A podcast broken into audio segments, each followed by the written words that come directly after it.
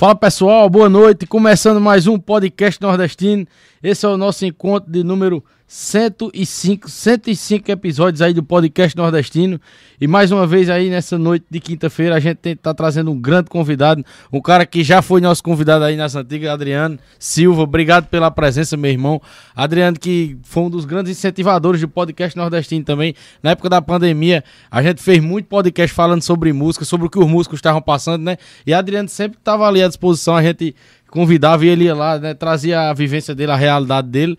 E pra gente é um prazer estar tendo você aqui novamente. Muita novidade para trazer, né, Adriano? Desde o outro encontro que a gente teve até hoje. E também para trazer de novo a sua história, cara, que foi muito massa e com certeza muito mais pessoas vai ver, vão ver agora das que viram da outra vez, né? Seja bem-vindo ao podcast Nordestino e boa noite, meu irmão. Rapaz, boa noite. Boa noite a todo mundo aí que está nos acompanhando, que vai nos acompanhar aí. Obrigado, Arthur, pelo convite. A gente fica feliz demais em participar de um podcast como esse. E agora, em especial, nos estúdios novos, né? Estou feliz aí, demais por você. Mandar um abraço todo especial para a galera daí, Três Filmes. Quem, quem conhece sabe o nível de profissionalismo dessa galera. E para mim é uma satisfação estar tá aqui bater um papo, não só como artista, mas como amigo. Show de bola, Adriano. Vamos embora. Eu, eu, sei, eu, acho que você não sabe, mas mesmo naquela época lá, né, é, que a gente fez o, o, episódio, um dos vídeos no canal que teve mais é, expressão e visibilidade foi um vídeo seu lá. Foi você falando a, a sua história ali da entrada no, dos três do Nordeste e toda a trajetória, né? Eu queria até trazer de novo, né, pra, pra gente relembrar e porque é uma história muito interessante, né? Desde o seu início na música, desde o seu interesse pela música até onde você chegou. E as bandas que você passou, as pessoas que você conheceu e conhecimentos que até hoje você tem levado na sua vida aí, que eu vejo que você, dentro do, do meu musical, tem muito amigo, né, Adriano? Com certeza, graças a Deus. É, Arthur, eu comecei aos meus 13 anos de idade, né? É, desde então, é, familiar de parentesco assim de primeiro grau, não tem nenhum músico na minha família. Mas também, mas tem um primo de minha mãe, que é um sanfoneiro bem tradicional aqui, chamado Cícero de Estende. Ele é primo legítimo de minha mãe e primo segundo, né? Como a gente fala aqui no Nordeste. Então, meu primeiro contato com sanfona, na realidade, não foi nem nem com ele, que eu vi ele tocando e tal. Mas o vizinho lá de casa gostava muito de sanfona e sempre comprou sanfona que ele era doido para aprender e que o filho dele aprendesse. Então, é, comprou uma sanfona para Flávio, que era um amigo meu de infância que morava na mesma rua. E eu é, come, começou a despertar, na realidade, o interesse por sanfona. Aí, como eu não tinha sanfona, eu ia pra lá e ele comprou um zabum triângulo e sanfona. Aí eu ia pra lá pra tocar zabum. Mas, na realidade, meu interesse era, quando ele abusasse a sanfona, eu pegar na sanfona. E ali fui, fui tendo o primeiro contato com sanfona e me apaixonei. E quando eu era mais novo ainda, mais criança ainda, eu pegava um balde desses, desses baldes que coloca água. É, eu amarrava uma corda no pescoço e nessa época tinha um, um, programa de rádio bem tradicional, não sei se você lembra, mas chamado Varandão da Fazenda, que era apresentado por, por nosso saudoso Asa Branca do Ceará. E, e aos domingos, e aos domingos uhum. começava logo cedinho, ele levava os sanfoneiros da região e eu acordava cedinho, colocava o balde no a corda no pescoço e, e, e, e acompanhava os sanfoneiros já tocando na rádio e eu acompanhando em casa. Aí eu tive esse contato com sanfona, mas eu era bem jovem, não, não era os 13 anos ainda, eu ainda era criança, acho que com uns 8, 9 anos.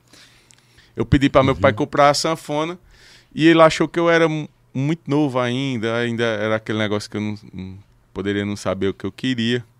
E assim, eu queria vender a sanfona nessa época. E eu cheguei em casa, é, quando eu fiquei sabendo, eu disse, pai, é, Tarugo, chama com ele Tarugo, ele é bem conhecido aqui. Ele vai vender a sanfona, vai vender a sanfona. Aí meu avô tava lá, aí disse: Ah, Del, tu vai comprar essa sanfona? Na realidade eu queria trocar na minha bicicleta, era a única coisa que eu tinha. Aí meu avô disse: Ah, Del, tu vai trocar a bicicleta do menino na sanfona, ele vai pegar, vai abusar aí nem sanfona nem bicicleta depois.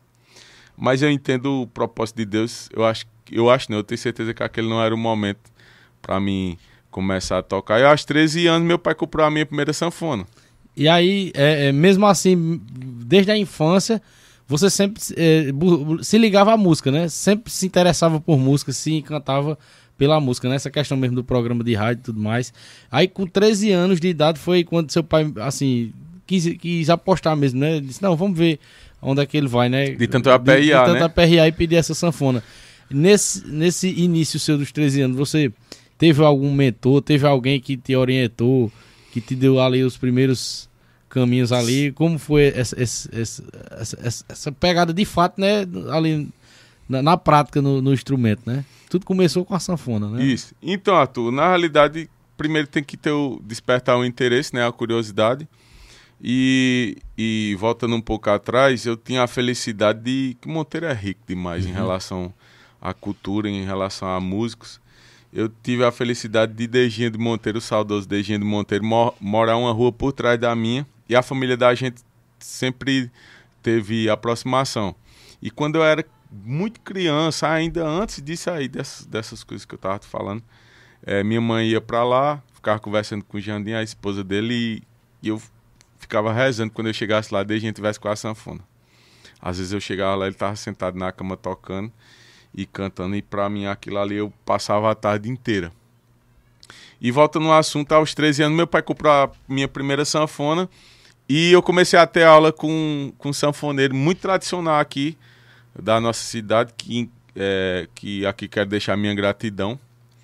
Todas as vezes que eu vou citar esse episódio na minha vida, deixo minha gratidão, porque abaixo de Deus, o, o, o, que, o pouco que eu sou e, e, e, o pouco que eu sei, eu devo tudo a ele, que é um sanfoneiro chamado João Durão, que ele é muito conhecido aqui na uhum. região. E eu comecei a ter as primeiras aulas ali e já comecei, nessa época, Fala Mansa estava fazendo muito sucesso. A minha primeira música foi, eu acho que Rinda à Toa. Rinda à Toa. Né? Que eu comecei. E dali, Arthur, eu comecei a me dedicar, ainda bem prematuro na música. Eu tive o contato, eu tive o, o convite de Nedson Nil. Nedson Nil nessa época tinha. Ele fazia shows, ele com teclado, e me chamou. É, ele ficou sabendo que eu estava começando e tal. E ele me chamou para mim acompanhar ele. Só que isso muito bem precoce mesmo, uhum. assim, essa questão. Nessas acompanhadas tu já tocava ou tu ia mais para se habituar ali? Não, acompanhava já. Já, já ia, já. já. Uhum. Inclusive teve um episódio que eu era tão criança nessa época que ele me levou para tocar num São João que é bem tradicional aqui em Monteiro, no sítio Olho d'Água, lá no Clube de Iracema. É bem conhecido esse, uhum. aqui na região. E eu não tinha costume de passar a noite de sono, né? E eu ainda criança, criança mesmo, 13 anos. Aí a gente tocou a noite de São João lá. Eu sei que eu comecei, toquei duas horas de show, três horas de show. Aí tinha uma, uma hora lá que ele pegava e tocava os estilos musicais. Aí eu disse, ô, ô eu vou dar uma saidinha aqui, eu vou lá pro carro. Quando eu ver que tu mudou o estilo pra forró, eu volto pra cá. Eu sei que dessa ida pro carro, eu me encostei lá no carro, uhum. dormi, acordei 5 e meia da manhã. Não pegou nenhum bloco mais não depois do show? Não, mas ele me pagou. Meu primeiro cachê, meu, cachê, meu primeiro cachê, eu lembro, eu lembro desse episódio. E aí comecei a tocar umas festas regionais aqui, uhum. na região. Aí depois eu tive o convite para tocar numa banda que chamava Percurso Musical de Ribamar. Muito, muito conhecida, Muito né? conhecida e muito tradicional uhum. na época. Aí eu. Quantos anos mais ou menos já tinha quando foi para percurso? Eu acho que foi tudo no comecinho ali, uhum. eu tinha 14, de 14 para 15 anos. Mas já na, nessa entrada na percurso, tu já tinha passado por vários shows, assim, por aqui. Já, né? com o Nietzsche, Já né? tava bem habituado. Mas já, só assim. que uhum. bem ainda, igual diz. Uhum. Pegando, né? É, jeito, igual né? diz a gente tá aqui, bem verdinho. Uhum. E da percurso, eu peguei, é, tipo assim, já, um, já era um projeto com mais pessoas, uma banda, experiência diferente. E tudo isso foi servindo como aprendizado. Depois da Percus, eu comecei a tocar na Caducá, que era uma banda que tinha na época aqui, uhum. inclusive Isaac aí daí três filmes. Isaac, né? Eu conheci Isaac nessa época. Então, eu, eu, eu, eu lembro né, que semana passada, é, tu passou aqui né, no, no, episódio que eu fiz com o Paulinho e vocês comentaram uma história né, da Caducá. Isso. cada banda com certeza tem uma, uma coisa marcante ali que você passou e que você lembra, né? Eu lembro que tu contou aqui semana passada que na, na Caducato foi até um perigo, né? Que vocês passaram muito grande, que foi uma virada, né? Pô, eu acho do... que na Caducato eu devia ter uns 15 anos. 15 anos de idade, é. já numa viagem de banda, passou já. por um negócio desse. Conta já. essa história aí, como foi. Eu acho que, quer dizer, eu acho não, uhum. essa cidade eu nunca esqueço, é uma cidade chamada Jacuípe, em Alagoas. A gente foi tocar um show lá de, de, de público, um show público. E tirava daqui de Monteiro de e, pra... e nessa região lá, em, em, em Jacuípe, tem muito canavial. Eu acho que, tipo assim, o forte de lá uhum. é essa questão da plantação de cana-de-açúcar. E era numa época de inverno e nessa época tava chovendo bastante lá. Eu sei que pra gente chegar lá o ônibus quase não chega de tanta lama. Que era uma estrada. É, tinha asfalto e para chegar né, o acesso a essa cidade era o interior e pegar a estrada de barro. Aí a gente tocou e muita chuva ainda na cidade e tal. Quando terminou o show de madrugada, que desmontou as coisas, a gente pegou e veio embora. Eu sei que nessa vinda, é, o carro, muita lama, né? O ônibus grande, pegou, fazer igual o doido, pegou uma, uma beirada lá, o, o, o ônibus desceu. Desceu o barranco, isso era umas 4 horas da manhã, 3 horas ah, da manhã, mais ou menos. Vocês voltando já do. Voltando do show. Tá doido. E eu tinha 15 anos. E desceu o barranco e parou, né? Não chegou a, a tombar, a tombar uhum. completamente. Só que quando parou com pouco tempo, ele desceu mais. Eu não lembro se na época teve acesso pra gente descer pela porta ou se teve que descer pelo vidro. Foi uma coisa parecida. E eu sei que a gente ficou lá. Imagina aí, o cara com 15 anos, hein? Aí ficou lá no meio do che tempo. Tu chegava a parar e pensar assim, é isso mesmo, eu vou mesmo entrar nessa. Rapaz, eu acho que parar pra pensar, não, mas no uhum. momento ali, tipo, você começa a, a viver uma é- experiência uhum. que, tipo assim, com uma criança de 15 anos, né? E você vê que ser músico não é só tocar, né? Tem Nada, muita coisa em volta, né, cara? Tocar, eu, a, quem, quem, quem tá por fora da, de banda, essa coisa. A questão da execução do show, a gente pode dizer que é 20% só, porque antes tem muita coisa que envolve. Uhum. Tem estrutura, tem ensaio, tem. Vixe, muitas coisas. Então eu com 15 anos já nessa época já vivendo essas, essas histórias. Eu sei que, mas não parou por aí não. Uhum.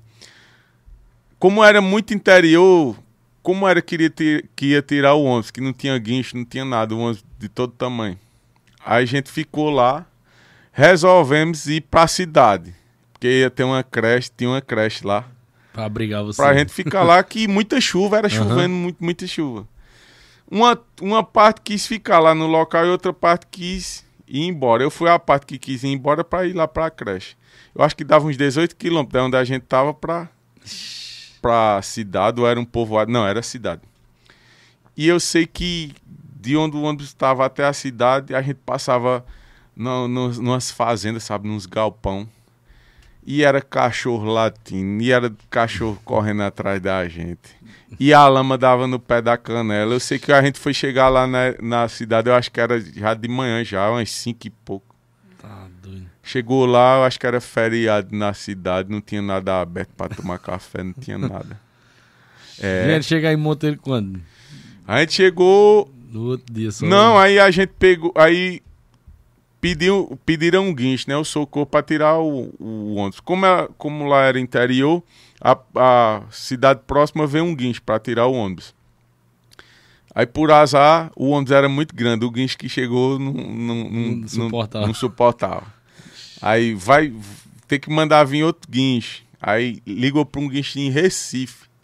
O guincho veio chegar lá à tardinha já, no final da tarde. Não sei quando, quando conseguiu tirar um ônibus lá. Já era noite já. A gente chegou aqui, eu acho que na madrugada. Tá, isso é que chegou em casa, chega a dar um alívio, né? Graças a Deus. É, porque na realidade o pior poderia ter acontecido, uhum. né? A gente que vive na estrada, não só na música, mas quem, quem, quem vive na estrada, quem trabalha né? na uhum. estrada, a gente vive em perigo, mas é, Deus protege a gente e as orações, Deus escuta nossas preces. E isso é uma das, das coisas que. As provações, né, que é. aparecem, né, Adriano? Mas mesmo nesse momento aí, é, é, nada te fazia assim. É, te tirava o brilho pela, pela música, né? E de querer seguir no caminho da música. Rapaz, eu costumo dizer que o músico, o músico, ele, ele até tenta sair da música e às vezes não colocar a música em primeiro lugar como opção na vida dele. Mas eu, eu costumo dizer que a música nunca sai do músico, porque eu acho que não é uma coisa que você escolhe uhum. a fazer. Eu acho que você já nasce com aquele dom e é a música que ele escolhe, é, não é o contrário. É, vários exemplos disso aí. Tem tanta gente que é formada e, e, e bem resolvida em outras uhum. profissões, mas que, que nas horas vagas toca violão. É, ixi, eu conheço muita gente aí, eu conheço médicos que hoje são formados exército. Mas que a paixão mesmo é música, né? Assim, Rapaz, a... eu, já, eu já ouvi cada coisa, Arthur. Eu, eu, eu tocava no São, no, no São João, lá no Campestre, que é o São João do Campestre lá. E lá vai várias pessoas que são associadas do Campestre e tem vários médicos. Rapaz, eu já, eu já vi muita, muito, muito médico bem conceituado às vezes até juiz também bater nas, nas minhas costas assim no camarim e dizer, rapaz, eu dava tudo pra, pra saber tocar é, umas três músicas na sanfona, que é uma, coisa, é uma coisa que eu acho muito bonita. Pra você ver o tanto que a música é, é uma coisa assim, eu costumo dizer divino, né? E muitos compram, né, até a sanfona, o instrumento, né, depois que tem uma boa condição e tudo mais, mas não tem como mais, assim, eu não, não né, é por isso que fica essa admiração, né? É porque é assim... o que assim, sempre quis, né? É, porque a música, ela, como qualquer outra profissão, não é fácil. Você é, se realizar na, na sua profissão. Como também um, um médico, para ser uhum. um grande profissional, não é fácil a questão da, do, do que ele tem que enfrentar até chegar ali para ser bem conceituado, um advogado, um uhum. juiz, nenhuma profissão. E a música não é diferente. Muitas vezes você tem o dom, mas não consegue viver da arte. Isso não só da música, quem vive da arte, uhum. por um todo, né? E às vezes lhe força a buscar coisas paralelas, que muitas das vezes você se realiza nessa coisa par paralela, mas não deixa a música. Mesmo como hobby. Na realidade, ele deixa aí, né? a música, mas a música não deixa ele, uhum. porque nas horas vagas, em confraternizações, em roda de amigos, sempre, sempre quem toca tá roubando a cena, tocando ali, porque é. a, a música é uma coisa que não tem explicação, não. Só já, a gente que é músico mesmo. Já teve é, vários convidados que vieram, né, e que são músicos que, que é, teve, eu queria tentar lembrar aqui quem foi que disse isso, que eu achei muito interessante.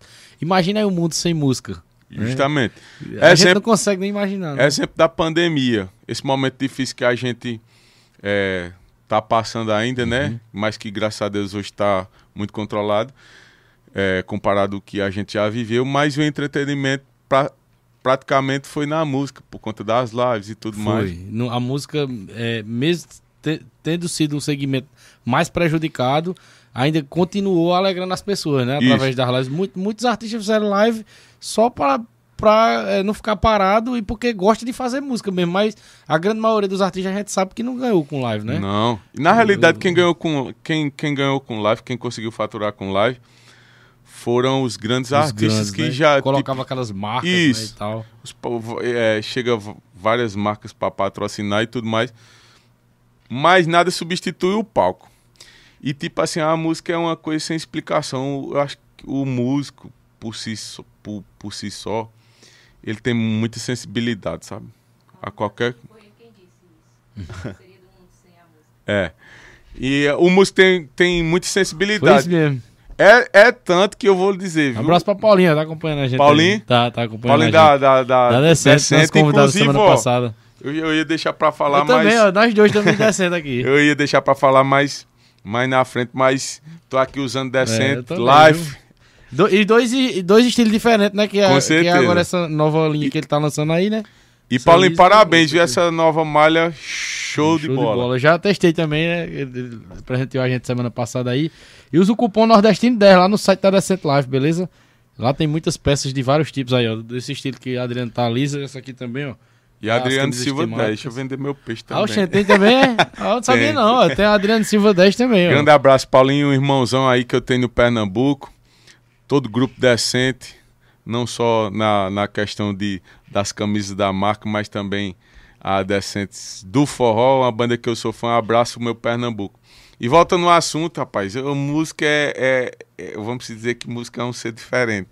É um combustível da alma. eu vou né? lhe falar, ó, é, o músico, de 100% dos músicos, é, 99% tem uma sensibilidade muito grande. Não é à toa que, se você encontrar qualquer pessoa aí na rua que não seja músico, dizer, ei, bicho, tu é feio demais a pessoa diz, ah, e é casar seu. Mas se a pessoa disser isso, um músico, ei, bicho, tu é feio.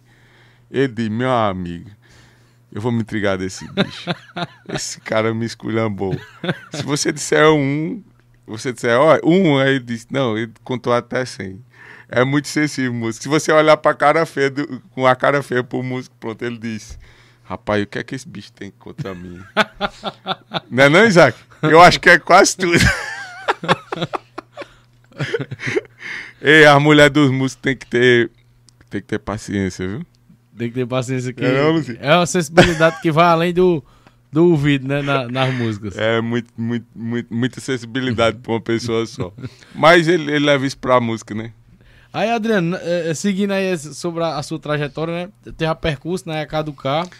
Vereda Tropical. Vereda Tropical Depois também. da Vereda Tropical, é, todas as bandas anteriores, essas que eu citei, teve uma soma enorme na minha vida. Porque né? eu costumo dizer que é degraus, né? Nessas bandas, você já começou ali a, a, arranhar na, em composições, ou Não, cantando, ou só... A composição foi muito mais à frente. Você só, nessa época, só tocava mesmo? Tentando ser Mas, músico, né? Que no começo a gente fica só tentando. Mas tu já tinha, assim, uma, uma vontade de não. e um receio ou não? Nada, eu não tinha vontade de compor. Pra mim era uma coisa uhum. que era muito distante. Assim, era uma coisa que eu não almejava, na realidade.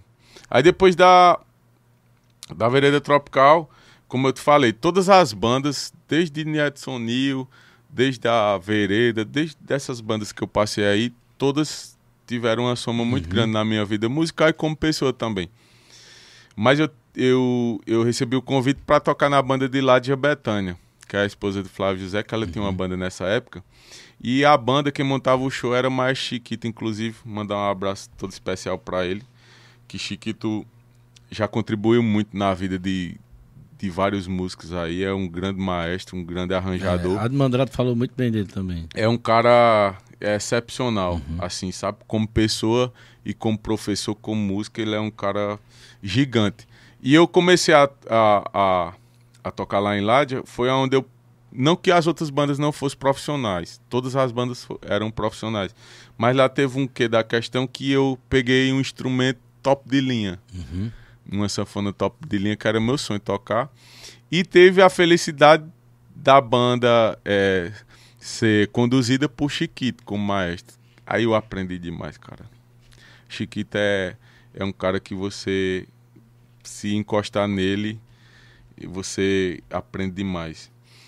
E logo após, lá de Betânia, aí foi onde eu tive o convite para fazer parte que, como eu te falei, todas as bandas teve uma contribuição. Mas eu costumo dizer que os Três Nordeste foi um divisor de águas assim na minha vida musical. Uhum porque de, desde então eu, eu era só músico, né? Que para mim, essa classificação que eu vou falar é só para ficar mais clara, mas para mim todos os músicos que estão ali em cima do palco são artistas. Não tem esse negócio de dizer, o canto, só o cantor que é uhum. artista. O músico ele é artista por, um, por si só. Mas lá nos Três Nordeste eu tive a oportunidade de, de ficar à frente de um projeto Exato. Ali eram os três. Exato, é o trio, é o protagonista ali da banda, é os três componentes ali. Isso. E eu não tinha noção do tamanho que eram os três do Nordeste, cara. Quando eu entrei. Até então, porque se eu tivesse noção, quando eu fui convidado, eu acho que talvez eu não teria ido, porque é uma responsabilidade muito grande. Eles te chamaram na época porque te viram tocar e, e se interessaram? Teve um teste que tu teve que fazer? Na realidade, eles chamaram na época Ezequiel, que é sanfoneiro. Kiel, né? Uhum. Que era sanfoneiro de gente boa por muitos anos. Que agora tá com o projeto dele, né? Que é o do acordeão. Vamos trazer ele novamente aqui. Já veio aqui já, já. Um cara excepcional também, um músico cara muito inteligente, meu irmão. E, e, e Kiel tava no começo, né? Dessa questão do, do gente boa. E ele, como ele, eu acho que ele era um dos sócios, um dos cabeças do projeto, junto com os meninos, ele não, não quis ir. Aí disse, mas eu acho que tem um cara lá em Monteiro que dá certo. Aí me, me indicou. Tinha quantos anos? Eu tinha 17 anos já aí já. Ia fazer 18. Eu entrei nos Três Nordeste. Dia, meu primeiro show foi dia 7 de agosto de 2007, se eu não me engano, se não me falha a memória. Uhum. Eu ia fazer 18 anos em setembro. Aí fiz o teste lá. Tudo assim na minha vida foi Deus, sabe? Uhum. Eu acho que antes de tudo Deus já tinha marcado o dia de fazer o teste, já, já, ia, já ia ser eu ali que ia uhum. tocar. E tudo vai acontecendo como Deus quer, né? Como era o teste? Não, na realidade, na realidade o teste lá era tocar algumas músicas e, e eu acho que também é, ver a personalidade, apesar que pouco contato não dá para ver a personalidade, uhum. mas como eu era um, uma, um músico que era de fora, que não era de Campina Grande, que a, a sede da banda era em Campina Grande, tinha que ser uma pessoa que tivesse uma convivência boa, né? Uhum. Porque eu ia viver ali dentro da empresa, inclusive morei praticamente sete anos lá. Eu digo que morei por conta que é, eu, eu vim em casa só de segunda a quarta e de quarta em diante já viajava para lá de novo. E eu fui uma pessoa que fiquei como uma pessoa da família lá na casa. E foi um divisor de águas, porque eu entrei como sanfoneiro, né, e como artista de frente. E foi uma experiência muito assim, digamos que gigante na minha vida, porque o trio é muito grande. Quando eu fui olhar o repertório, o tamanho do repertório, a quantidade de sucesso que tem os três Nordeste, a representatividade no forró, né? E se você pegar é, é, na linha da história, porque os Três do Nordeste né, é uma banda de, de, um certo tempo e teve vários pontos na história da banda que teve ascensões e a formação que você participou foi uma desses, dessas formações que, que teve uma grande ascensão no, no país, né? É, na realidade, os Três Nordeste é um grupo que, que vai fazer 50 anos de história, se não me falha a memória. E é muito difícil um artista fazer sucesso, vamos se dizer, fazer esse ano, e ano que vem tá no mesmo sucesso. Daqui a cinco anos tá na mesma, na mesma vibe, né? Uhum. Costumo dizer assim. E, e imagina um, uma banda que tem 50 anos de história. Como é se vivo. manter ali no top do tipo assim do estilo do forró pé de serra. Uhum. O nome sempre existiu e sempre vai existir. Porque o nome dos Três Nordeste é grande, vários é. sucessos não, não, apaga. Mas essa questão de ter um destaque todo ano, é, não só para os Três Nordeste, mas para qualquer banda, para qualquer artista, é, não, não é fácil. E os Três Nordeste teve isso, teve várias formações, né? Teve várias formações na década de ali no, no final da década de 70, que foi onde se iniciou o trio e tal. Todo ano era sucesso, que eles, na, na, na época, eles, eles lançavam o disco pela uma gravadora chamada CBS. E todo ano era um sucesso, todo ano era vários sucessos. E depois foi mudando o mercado. Depois eles saíram da gravadora e, tipo, muita história, né? E eu tive a felicidade de, de minha formação ser uma das também que se destacou, que teve um momento muito bom. Não costumo, é, não costumo não, como é que eu posso dizer? Não digo que fui eu responsável, uhum. eu só fui um, uma pequena contribuição. Um conjunto, né? Na realidade, ali num todo, é, foram responsáveis por isso, tanto os músicos como Parafuso, que era o dono, que era o fundador, o cantor. Eu dei só minha pequena contribuição e tive a felicidade de viver esse momento bom lá, né? Eu fui uns dois shows, eu acho, na época foi até por aqui mesmo, São João daqui, São João do Sumé. E a gente via ali, era, era massa aquela formação demais. O entrosamento que vocês tinham ali era muito legal. E ali, foi ali no, no, nos três do Nordeste também que você passou a ter mais liberdade para compor, para se aventurar nessa parte de composição, de cantar também, de começar a trabalhar a voz. Na, na, realidade, Arthur, eu, eu, eu entrei lá como músico, como artista e fui ganhando a confiança e fui vestindo a camisa do projeto como todo mundo vestia. E durante esses sete anos eu fui. É, eu produzi acho que dois CDs, dois DVDs, produzi o show também. E, tipo, foi uma oportunidade única na minha vida.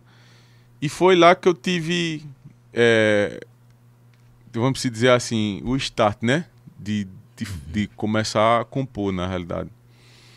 E eu tive a felicidade de compor uma, uma música que tocou demais e até hoje toca. Até hoje é das mais que ficou conhecida também e na, foi, na história. tipo assim, parece que era, era uma febre, sabe? Parece não, era uma febre. Ah, Nessa época no Senhor de Campina. Grande, a gente, ne- nesse ano a gente tocou 34, foi 36 shows, se eu não me engano.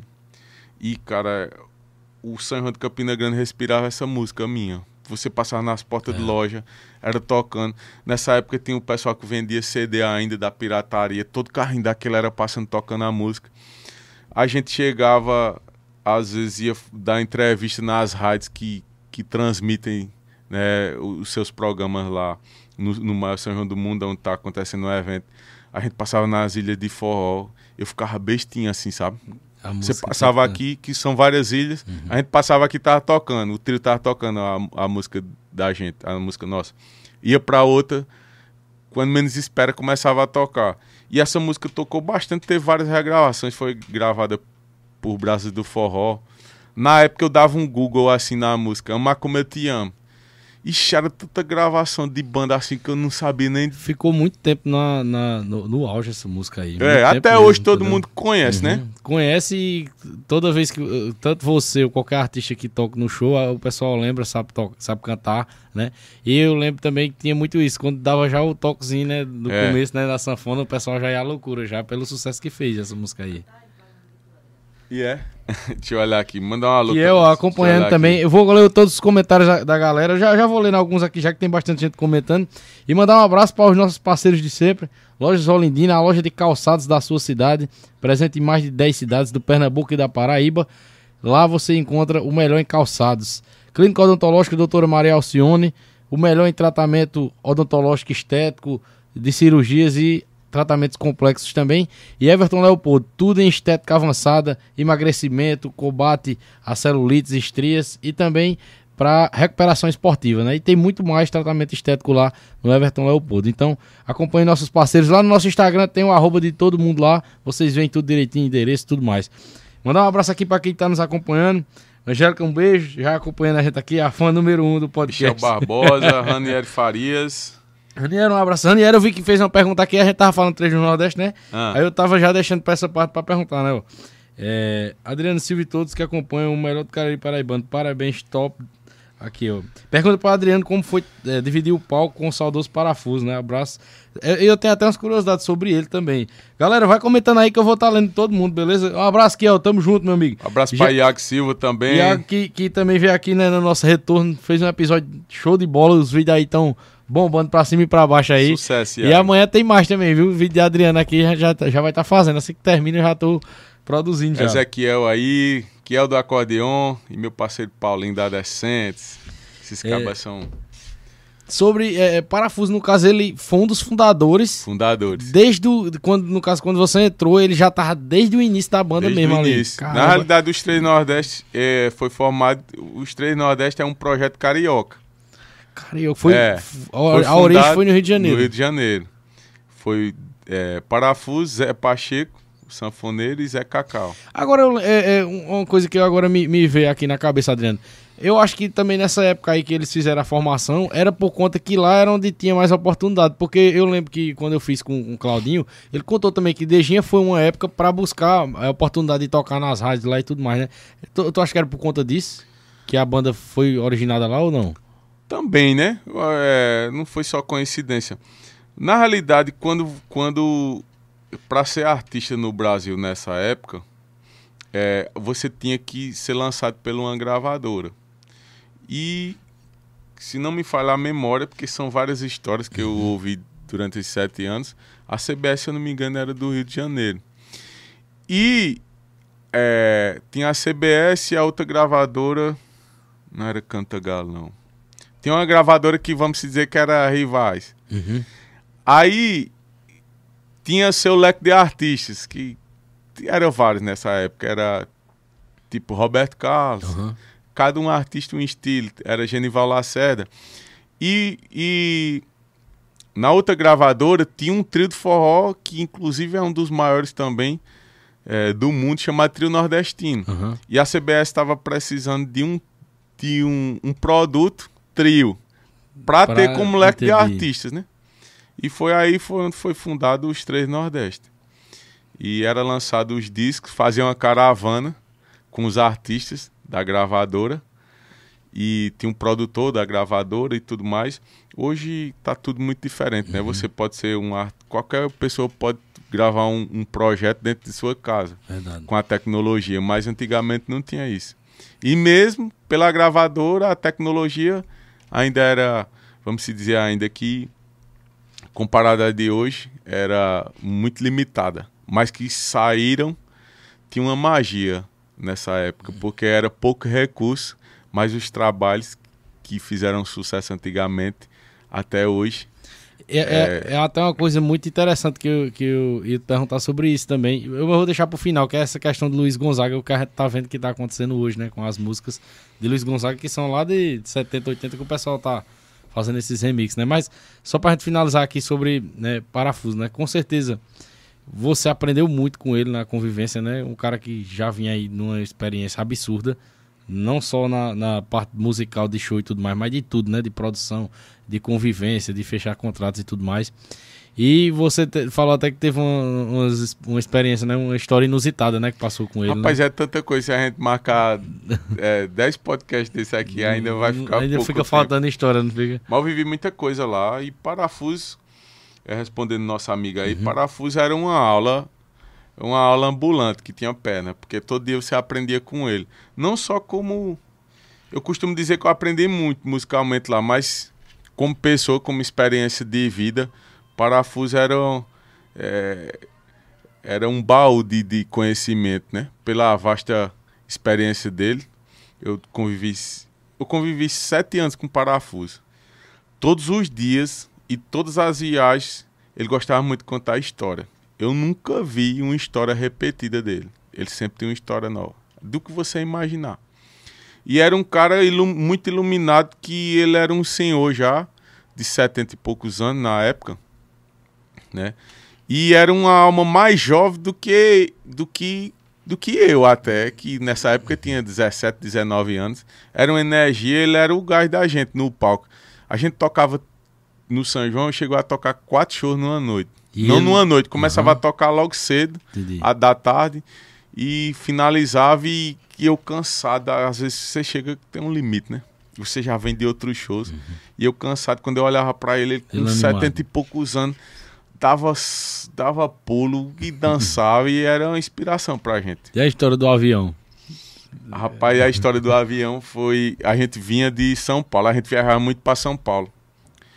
Porque aproveitando o Nordeste, essa questão do forró é um, um rito cultural nordestino, né? Conta de Luiz Gonzaga e tudo mais.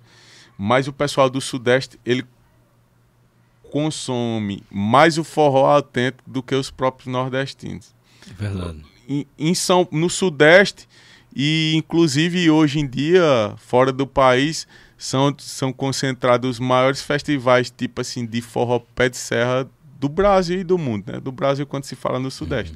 E a gente viajava muito para São Paulo. E numa, numa- nessas idas e vindas a gente vinha de, de um, pegou um voo de Guarulhos direto para João Pessoa.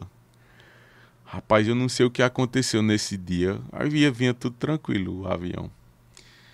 Rapaz, do nada o avião faz igual o doido, embicou assim pra baixo. Agora foi questão de segundos, assim, negócio de 10, 15 segundos. Mas a velocidade do avião é muito. Aí eu me assustei não só com o avião, mas o grito do povo. Porque você Uhum, começa a viver ali e você diz, né? não, aqui a minha hora chegou. Todo mundo gritando, gritando, É gritando. nessa hora que não existe ateu. E, é, e a gente viajava os três, que tirava as passagens, a gente viajava os três juntos. Uhum. Dificilmente colocar a gente separado. E eu olhei pra Dé do cantor nessa época, a gente com os olhos desse tamanho, a gente olhou pra parafuso, parafuso tava assim, ó. Ele tinha um negócio assim. Uma tranquilidade. Eu sei que esse, esse, esses segundos de, de, de, pau, de, de, de medo passou, desse pavor todo. e o avião se estabilizou. Aí teve muita gente que até tipo adoeceu de pressão arterial. No, no dia que a gente chegou lá, teve até atendimento para esse pessoal. Foi um negócio. Uhum. Mas o que te impressionou foi a calmaria que ele ficou. E né? a gente descendo na mala e, e eu disse, rapaz, nunca mais viagem de avião. Deda disse, ó, oh, parafuso, se for pra gente ficar nesse vai e vem pra São Paulo, se for de avião eu também não quero, não sei o que, não sei o que. Um medo muito grande e tal. Aí ele olhou e disse, oh, vocês são. Vocês são medrosos demais. Pra mim foi tranquilo aquilo ali. Eu disse, ô parafuso, se eu tivesse vivo, se eu já tivesse vivido 72 anos, eu não tinha tido esse medo todo, não. ele era muito, ele era muito parafuso era uma figura única, assim. Eu acho que pode ter parecido, mas igual ele não tem não. aprendi muito. E é uma pessoa que assim, você aprendia todos os dias a forma dele lhe tratar, uhum. essa questão Convivência, de né? quando tipo assim, se se ele fosse dar alguma opinião em relação a, a exigir uma crítica, uhum. ele chegava de uma forma Sabia, assim né, que você. Tipo assim, cara, é um, uhum. eu só tenho a agradecer. Não só a Parafuso, mas toda a galera dos Três Nordeste e, e o cantor também, que fazia parte nessa época dela. Inclusive, eu mandar um abraço meu irmãozão. Então, é, a minha história com os Três Nordeste foi assim um divisor de água na minha vida mesmo. E inclusive se a gente for buscar aí no, no YouTube mesmo, né, os vídeos que é, de Amar Como Eu Te Amo e outras canções é daquele de um dos DVD que você participou, né? Foi que eu produzi. Foi os vídeos que mais Isso. que mais tem visualizações hoje em dia eu, YouTube, Eu gravei dois DVD lá, foi o Taperuá que foi o primeiro e o segundo foi foi em Junco do Seridó. Já tem essa essa música chama Amar Como Eu Te Amo já tava tocando bastante. Uhum. Aí Adriano foi sete anos lá. É o momento de você sair de lá, você ainda chegou a tocar em outro projeto ou já foi direto para o seu projeto solo? Não. Na realidade, quando eu saí lá dos Três Nordeste, eu tava, eu tava passando por um momento muito difícil, assim, questão de saúde, que uhum. por tantos shows e, e, essa questão de agenda, de, o perfil do trio é para se apresentar dançando e a sanfona pesa muito. Uhum. Eu comecei a ter um problema de coluna sério. Aí eu viajei para São Paulo e já toquei um show sentado lá, sentindo muita dor. E o, o perfil do trio não é isso. O uhum. perfil do trio é todo mundo em pé, animação, em pé, uhum. interagindo ali com o público, entre os três e tal. Aí eu voltei pra. A gente fez uma turnê em São Paulo, eu voltei pra Paraíba sentindo dor. Cheguei aqui, eu fui diagnosticado que eu tenho uma lesão. É, tava com uma lesão na lombar e comecei a tratar. E o trio sempre teve agenda constante. Uhum. Aí eu comecei a me ausentar do trio por conta daquele momento eu não tá tendo condições. Aí chegou um momento que, que eu estava me, me ausentando bastante, aí eu parei e resolvi conversar com eles e, tipo, sair do trio porque eu não estava dando conta. E nisso eu tinha que continuar a minha vida musical, de alguma forma. E Deus despertou a vontade de ter meu próprio projeto. Uhum. Eu saí de lá, montei meu próprio projeto é uma no... decisão de coragem também, né? Porque você vai começar um negócio tudo do zero, né? Isso, porque imagina aí um jogador. É, vamos se dizer que os três Nordeste é uma seleção uhum. brasileira do forró. Você sair de uma seleção para montar o seu time, para montar seu próprio time, para descer lá para a série D e começar e começar do zero. Mas é como eu falo, tudo na, na nossa vida é Deus e tem um momento certo para cada coisa. Uhum ele, ele é tão bom que dá o livre arbítrio para você, para você fazer várias escolhas em sua vida.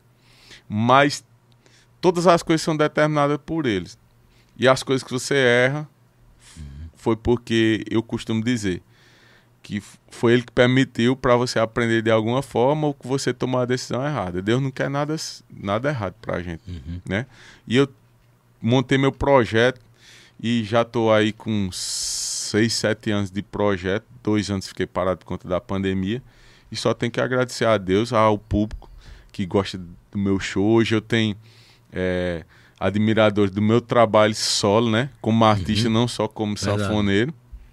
Como sanfoneiro aqui, eu quero deixar minha gratidão a todo mundo, a todos os contratantes, a todas as pessoas que gostam do meu show, que estão presentes, porque sem Sem eles a gente não é ninguém, a gente que é artista. E você, cara, é, para você ver como é isso, né? Questão de trajetória, né? Você teve ali a coragem de meter a cara, né? Dar o pontapé inicial no projeto solo. E eu me lembrei agora quando você disse isso, né? É, é, que hoje você é reconhecido pelo seu trabalho solo. E eu lembro que logo no iníciozinho ainda, ali, né? Quando você começou no projeto solo, o pessoal falava, ah, Adriano, que era do. Nordeste. Isso, mas hoje não. Hoje a gente fala, vou pro show de Adriano Silva. Né? É, quando a gente isso, fala que isso vai. consequentemente, com o passar dos anos, uhum. o projeto vai ficando mais sólido. Mas não tem como ainda não ser lembrado, não. Uhum, Às vezes não, tem pessoas certeza. que chegam que não conhecem 100%. Aí diz que Adriano Silva, Adriano Silva. Não, Adriano Silva dos Três Nordeste. Aí, tipo, ainda tem essa ligação por tanto uhum. tempo que eu passei e pelo momento tão bom que eu passei no trio, né? Como sanfoneiro, como artista e tive a presente de Deus da música que tocou durante esse, essa época que eu tava lá. Tive a felicidade de, de ser um sucesso, composição minha um cara que nunca, nunca tinha feito uma música na vida. Uhum. Faz, acho que foi minha segunda música, eu tinha feito até brincando em casa. E foi tudo muito novo para mim, porque eu fazia o solo. Na época eu fazia o solo. Deixa eu pegar essa fone aqui que o povo vai lembrar. Cheguei. E tem sanfona, viu, galera, hoje. Daqui para daqui a pouco tem. Tem uma composição de Adriano que eu me surpreendi, pô. Uma música que bomba no TikTok aí. É. Já já eu vou trazer para você Vê Rapaz, eu, eu, comecei a me assustar que a gente lançou a música, né? Aí todo. Quem, quem acompanha a banda sabe que tem a passagem de som. E a música começou a tocar na, na internet. Nessa época não tinha Instagram, ainda tipo, tava no começo do Facebook, uhum. se eu não me uhum. engano. E o YouTube também tava, mas não, não tem essa velocidade que tinha hoje. E eu comecei a passar, chegar no lugar, aí dizia, passa, passa a sanfona. Aí eu fazia. Rapaz, eu só fazia isso. Eu lembro da, da, prim, da primeira cidade que eu passei o som da sanfona, a galera. Ah! Preciso. Aí, tipo, todo mundo ficou olhando, sabe? E aquilo foi se repetindo, se repetindo, se repetindo. E tornou no que essa música tor tornou-se, né? Sucesso. E, tipo, foi uma coisa muito nova pra mim. E a gente fazia a abertura do show, já começava a tocar essa música. E teve uma, uma é, representatividade muito grande dessa música. Porque é, volto a dizer, eu não digo que eu fui o responsável por isso, foi todo mundo. Mas a partir dessa minha música, começou, os Três Nordeste começou a, a conquistar o público jovem. Mais jovem, é verdade. Ó, tem, tem, tem tanta gente que, tipo, eu vim conhecer os Três Nordeste. Eu lhe, falei, eu lhe falei em off isso aí, eu conheci, eu ouvia falar. É, eu acho que tu, tu foi um deles. Mas na minha geração ali, pra gente ouvir, ir pro show, foi a partir dessa música aí, que tava estourada essa música. Pois é, e tipo, dava trabalho. Uhum. Você, tipo, ver uma pessoa com 40 anos, 50 anos ali na frente do palco.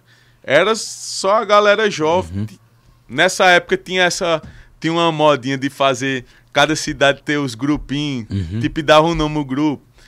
Tipo, a gente chegava lá, tinha os grupos com as camisas, cara. E tipo, era era adolescente de 15, 16 anos, 17 anos, criança. Imagina a satisfação que, que Parafuso de Deda ficava, né? De pois ver é. isso aí, né? E, na realidade, Parafuso viveu várias fases uhum. dessa, dessa, nessa situação, até maior, né? Parafuso chegou a me dizer que já fez show para lotar o Maracanã. Caramba. É. Que nessa época tinha essa caravana da CBS e eles eram uma febre no, no Brasil inteiro, uhum. cara. E, tipo, é, um, é muita história. Muito e eu bom, tenho minha. Fazer, fazer igual o ditado.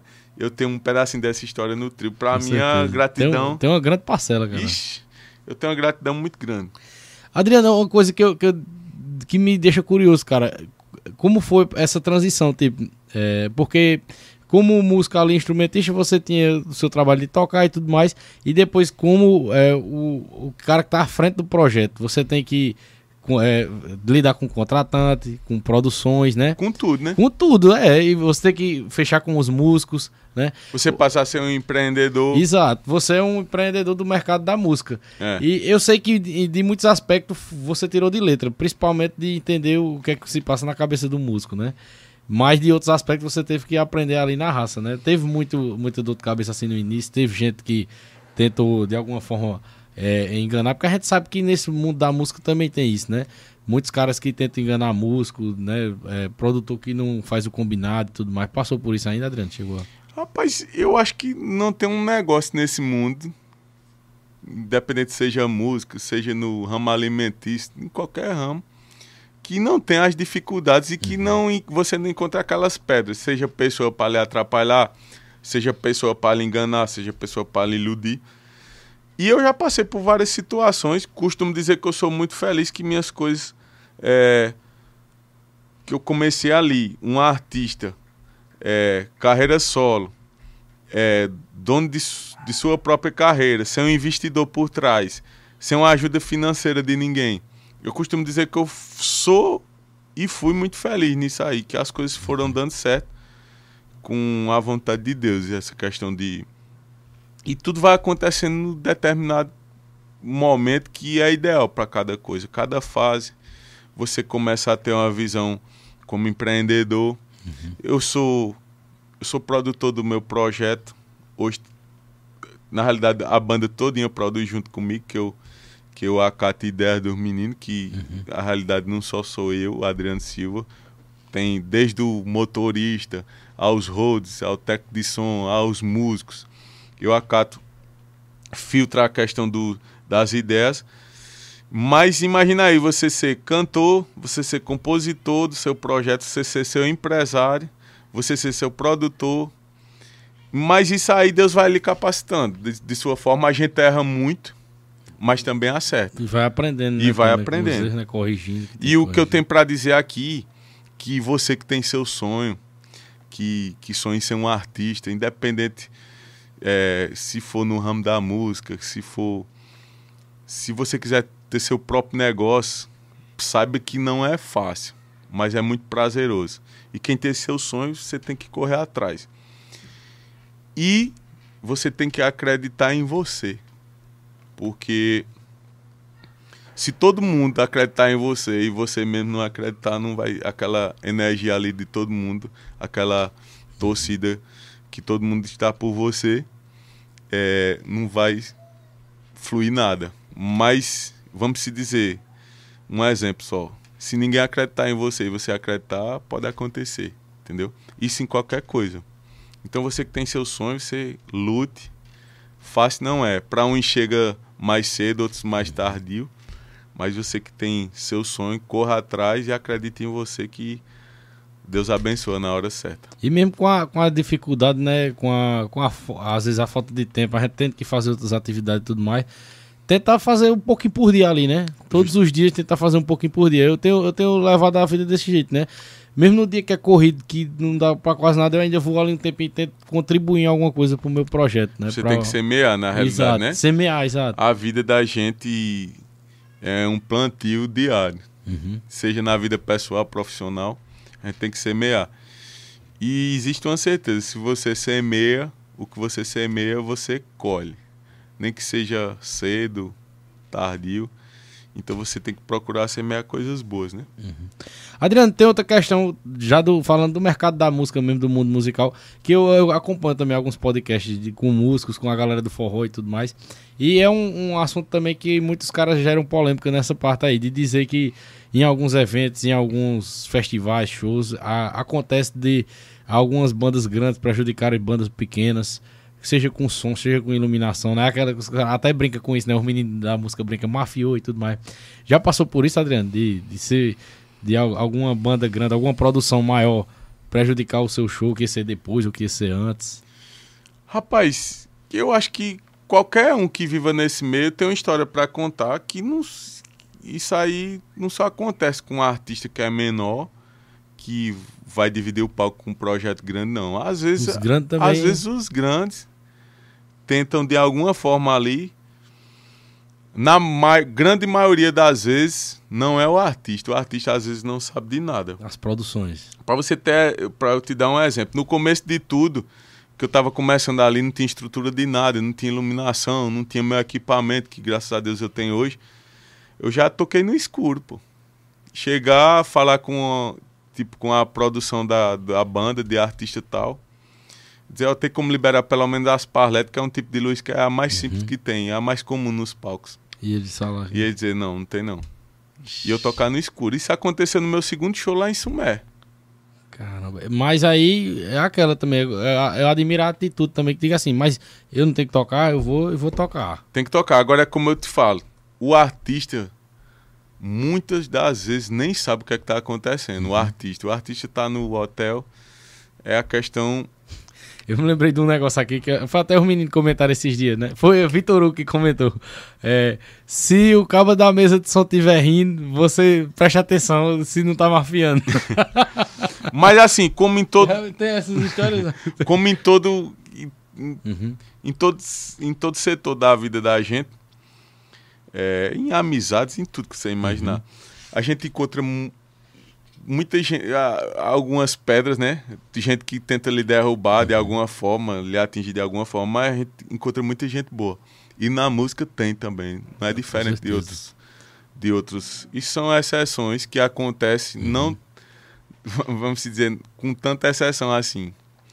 Mas tem muita gente boa, cara. Tem um e... artista que eu vou te falar, eu, eu digo isso por experiência própria. Eu não digo ele como exemplo isolado, como eu te falei, tem muita gente boa nesse mercado da música, artista e tudo mais, mas tem um cara que ele nem lembra disso, Batista Lima mesmo. Uma uhum. vez eu fui abrir um show para ele aqui.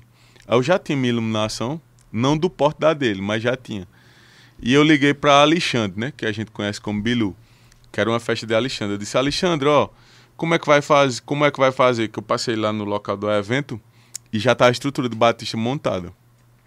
Como é que vai fazer? Eu tenho minha iluminação, mas será que teria como. Eu ligando para para Alexandre, né? Uhum. Nessa hora eu falando com ele. Será que teria como você falar com o Batista para ele liberar pelo menos 30% da iluminação que ele tem lá, só para mim não ter que montar a mim e tal? Aí ele disse: Você vai falar com ele aqui agora, que eu tô do lado dele. Aí eu falei com ele: Batista, tudo bem, Batista, sou seu fã e tal. Que Batista, eu sou muito fã dele. E ele me surpreendeu, cara. Ele disse: Adriano, você. Ele nem me conhecia. Eu acho. Uhum. Adriano, você vai usar tudo meu lá. Caramba. Se você quiser, você não leva nada. Você vai usar tudo. E quando eu cheguei lá, cara, da mesma forma que Batista me tratou, a produção dele, os músicos me trataram da mesma forma. Parece que, tipo assim, eles são cria dele, assim, uhum. sabe? De personalidade tipo assim, são uns. É aquela história, quando é, às vezes você vai num, numa loja, em qualquer lugar que você é atendido bem, às vezes é porque o cara é tratado bem, né? O funcionário. Justamente. E tipo assim, eu tô dando um exemplo de Batista, mas uhum. eu fui muito bem tratado por vários, vários outros artistas. artistas. É, é. Mas é surpreendente ouvir esse relato seu assim, porque e quando eu citei esse assunto, eu vi já outros artistas irem em podcasts e falarem, né, e até citarem às vezes algumas bandas que meio que prejudicaram eles, né? E você trouxe esse relato aí de um cara que fez o contrário, né? Um cara que tem o prestígio que tem, né? Inclusive, tá bombando aí uma participação que ele fez agora esses dias no. Acho que foi no do Gordo. É, eu vi. que ele participou. Eu vi. É, o Batista. E não só Batista, muita uhum. gente já fez por mim isso também. Vários. Eu convivo isso é, praticamente uhum. direto, né? Porque todos, praticamente todo final de semana a gente tem show. Mas vamos se dizer que hoje eu. Alguma coisa assim, algum um momento isolado é que eu vivo uma, uma situação diferente. Uhum. Mas, é, como eu costumo dizer, em todos os setores, tem as pessoas que, que não são tão humanas e tem as pessoas que são um exemplo de Batista, né? De vários outros. Já toquei com o Júnior Viana também, foi a mesma coisa. Tipo, a produção dele. Ó, oh, quem vai abrir o show pra gente aí é fulano de tal. Eu vou deixar as coisas montadas, se eles quiserem usar, eles usam. Pronto, Júnior Viana foi um que eu vi num podcast, ele falar aqui no início dele. O cara deixou ele lá sem. No nada. escuro. Foi. Ele pediu pra botar e os caras no, no mafiado. Ah, isso aí, isso aí acontece, cara. Acontece. Adriano, referências. É, você tem referências de músicos instrumentistas e de músicos cantores instrumentistas ao mesmo tempo ou, ou não? E essas referências que você tem aí, que você assim vê esse cara como uma referência, é desde seu início ou hoje você tem novas referências? Como é essa parte? Porque a gente sempre se. É, se eu for falar de alguém, né? referências né? assim na minha vida musical, eu vou falar de bastante gente, né? Que eu fui criado. Uhum. Meu pai não é músico, nem, nem minha mãe, mas eu fui criado ouvindo forró pé de serra por eles gostarem demais, né? Forró autêntico. E, e Monteiro, cara, é um celeiro de artista, né? Tipo, onde, onde eu, eu encho a boca para dizer que eu nasci aqui com muito orgulho. Você vê convive, né? Com você conviver com pessoas, você tipo, ter a felicidade de ter convivido com uma pessoa igual a Degino Monteiro, com a representatividade como artista, como pessoa. É, você poder ser amigo de um Ilmar Cavalcante, de um Osmando Silva, de tantas outras pessoas aqui, tantos outros artistas que eu não vou falar não por nome, porque eu vou esquecer, É né? gente demais mesmo, e só E fera, tipo, né? você, você conviver com todo mundo aqui se torna inspirações para você. E se tratando de, de sanfoneiros, né? Como instrumentista também, eu acho que de 100% dos, dos sanfoneiros, ele tem um 99% tem uma admiração por todos, mas por Dominguinhos eu acho que assim, Dominguinho pela forma dele dele tocar, de da expressão do instrumento, pela genialidade dele, eu acho que Dominguinhos é uma inspiração para muitos sanfoneiros, eu acho que a, a grande maioria. Show. Eu trouxe, é, teve alguns temas que eu até te mandei no WhatsApp, né, antes, antes da gente fazer essa É conversa. porque o tempo é curto, né? Passa É, rápido. Aí eu queria. é, Tem alguns temas assim que é da atualidade da música que eu acho interessante, né? Que, que até pra, pra quem. Tanto pra quem é do meio, mas pra quem também é só a, a- a admirador, né? Como eu, que sou só telespectador, sou só um, um ouvinte de músicas, né? É, essa parte da. É, deixa eu pegar uma, bem melhor aqui. Pronto. Artistas que a gente vê hoje, que a se você pegar hoje os cinco top artistas que tá no Spotify ou nas paradas de música, os caras estouraram primeiro na internet, né? Na rede social. Uhum. É, aí a gente vê que tem alguns artistas hoje, a gente até vê algumas polêmicas na internet, que o cara, quando vai pra parte do show, ele às vezes é, não é aquela mesma fervor que a gente vê na internet, né? Às vezes o show deixa um pouco a desejar. E aí, você acha que o artista tem que ter um conjunto? A gente sabe que o digital hoje é muito importante, mas não pode esquecer dessa outra parte, né? Porque, é, querendo ou não, aonde vai ser mesmo, é, é, é, que vai ser curtida mesmo o trabalho do cara, vai ser no show, né? É porque é essa era que a gente tá vivendo, né, do mundo digital, dessa, dessa velocidade da internet. Eu, eu, eu costumo ver assim, toda pessoa que faz sucesso, ela é merecedora daquele sucesso. Por algum motivo. Porque nada acontece, na minha concepção, e como cristão, é, nada acontece se não for permitido por Deus qualquer pessoa que você pegar e que está fazendo sucesso, que muitos criticam muitas vezes, eu posso, posso olhar, tipo assim, como um olhar como músico, dizer, ó, fulano de tal talvez não, não tivesse preparado Um olhar muito nessa, técnico, nessa, né? é, nessa, é, vamos se dizer, nesse detalhe. Mas o, o, o quanto ele não encanta em outro detalhe dele, Uhum. tipo, seja na humildade, na forma até de falar. E essa questão da velocidade do, do- do- da era digital, eu acho que, tipo assim, é, acontece de você alcançar o sucesso de uma forma, entre aspas, prematura. Teve vários cantores aí na pandemia que nunca subiu num palco. E quando subiu, já foi estourado. No- por Já conta que subiu lançou um estourado. vídeo, Aham. lançou um CD. Então, a- aquela, aquela, vamos se dizer ali, aquele Período. o processo. Aham. O processo de você começar e se lapidando. Não, não teve tempo para muitos artistas. e até não essa questão que eu perguntei de, de acontecer de você ser prejudicado no show e tudo mais, isso aí ajuda na formação do, do Isso, músico, do profissional, né? Tudo na vida, Aham. tudo que você vive na, na sua profissão, seja bom ou ruim, serve como aprendizado. ajudar bastante. Minha visão sobre isso é o seguinte: Fulano de Tal tá fazendo sucesso. É merecedor? É. Ele estava pronto para o sucesso? Muitas das vezes não estava. Uhum. Mas ele é tão cobrado que ele vai melhorando rapidamente também. Vai pegando o jeito Tá ali entendendo? no- no- E no andar tipo assim, é, hoje mudou muito essa questão de dos olhares popular. Antigamente, cara, pra cantar, pra fazer um sucesso cantando, você teria que ser um grande cantor. E ter uma grande composição também, né? Uma É, e muitas. Eu, hoje, com essa questão da internet, da, da- do você tá mostrando seu dia a dia dos artistas, às vezes a pessoa se encanta com seu jeito de ser. E a música só é mais um. vamos É dizer, um isso aí, tempero. Adriano. é, pô. O, o João Gomes, eu, eu ia citar ele, que é, ele, eu, quando eu falo isso também, eu vi muita gente criticando ele, né? Muita gente dizendo que ele, a voz dele não era boa e tudo mais. Mas você vê que ele é um conjunto mesmo. É o um carisma conjunto. dele é o que conquista mesmo disse- a galera. Você deu exemplos. Eu não gosto, entre aspas, Aham. de dar exemplos. Mas um João Gomes da vida, o cara é um fenômeno. Verdade. Pode ter quem critique, a- atire pedra, mas ele é um fenômeno. Ele, o jeito dele ser, o conjunto, o timbre de voz dele, que tem alguns aí que, tipo, diz que é diferente, mas às vezes é, tá prestando Uhum. do diferente. E ele abriu um leque pra uma galera, né? Pra uma Tipo, galera. Então, é, meu ponto de vista sobre isso é isso. Tá no sucesso, tá. É merecedor, é.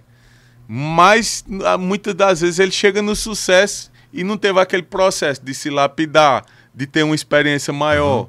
Imagina aí eu, eu não, não ter cantado, não ter subido num palco ainda. Gravar um CD, meu CD estoura. Aí meu primeiro show é pra 20 mil pessoas. Todo mundo cantando minha música. E ele foi isso. Quando Entendeu? voltou da pandemia, ele, ele foi fazer os primeiros shows. Aí o já- cara vai pronto? Não vai, Aham. mas o povo quer. Quem escolhe é o povo. Os críticos não escolhem nada, não. Quem escolhe é, o verdade. povo. Quando o povo quer abraçar, já foi. Isso já vem já uma outra pergunta que eu ia fazer que tu já acabou de responder, que era eu perguntar isso. Qual é a música boa? É a música que o cara Que que, é o técnicozão tá dizendo que é, ou é a música que tá o povão curtindo? Eu né? respeito a opinião de todos. Aham. Aquele pessoal mais crítico, que olha com um olhar crítico, aquela música não é boa, mas não é boa pra ele. Pro vizinho dele pode ser boa, pra rua dele inteira pode ser boa. Então, isso aí é e graças a Deus por isso, porque Uhum. você, tipo, você escolhe o que quer curtir.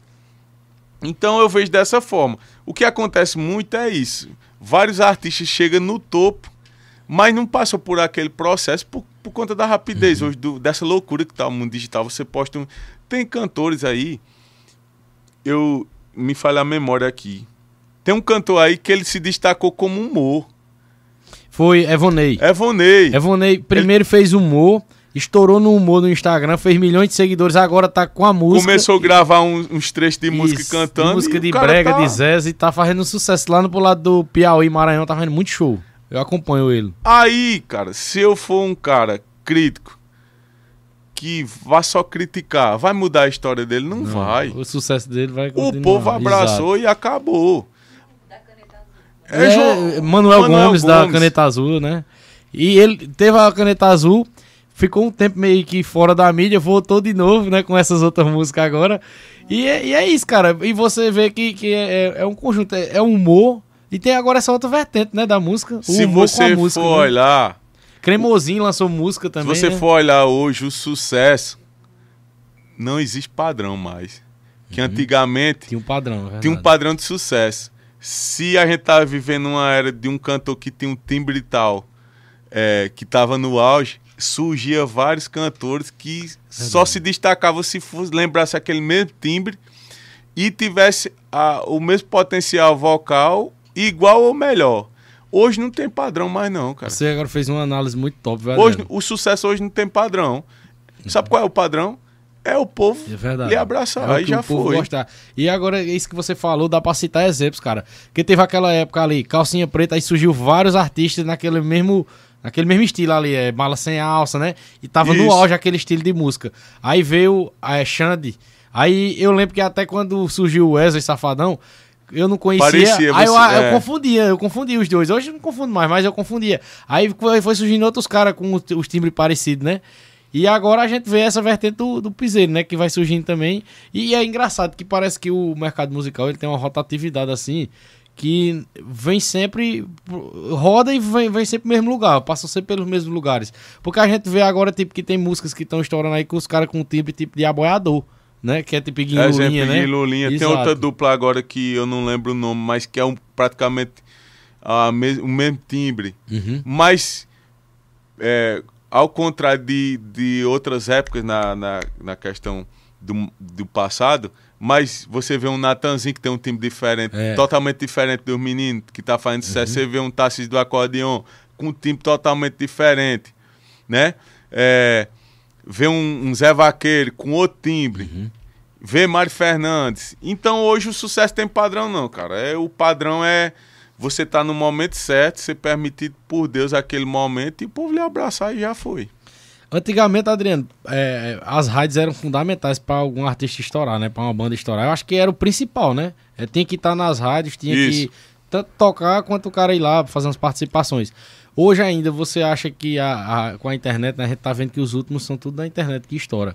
Mas você acha que ainda a rádio é, ainda é muito forte na, na, parte musical e é capaz ainda de estourar artistas? Eu acho que é um conjunto como um todo, né? Mas pela velocidade que a internet tem, pela essa, pelas plataformas e pelo, pela acessibilidade. Uhum. Eu sou um artista que eu posso lançar um álbum hoje e lançar no YouTube. É, eu lançar em todas as plataformas é, digitais. Social, e antigamente, para mim gravar um disco primeiro, tinha que ser pela uma gravadora. E quando passou a mudar isso, tinha que ter muito dinheiro para gravar um disco. E depois você pegar aquele seu disco ali, como eu já ouvi vários relatos de artistas, de ir para a porta das rádios para deixar o, o, o, CD lá, para se eles gostassem, botar para tocar. Ou senão você pagar para a rádio tocar. Isso, Hoje em dia você lança um EP de seis músicas com imagem, com tudo, você lança no YouTube, você lança o áudio no Spotify, você lança o álbum em todas as e plataformas se um vídeo digitais. viralizar, você já vai aparecer para um milhão de e pessoas. E você né? precisa de quê para você fazer um, um, lançamento? Você no seu celular você lança. Era muita dificuldade, viu? A gente lembra até daquele filme, né? Do, do, aquela cena emblemática do filme do, do Zezé de Camargo e Luciano que o pai dele passava o dia na obra ligando, botando ficha, mandando os caras botar para poder tocar a música Hoje deles. o que acontece é o seguinte, a música estoura logo nas plataformas digitais. Aí a rádio automaticamente uhum. começa a rodar ela, né? Né? É, muda muito. E são fases.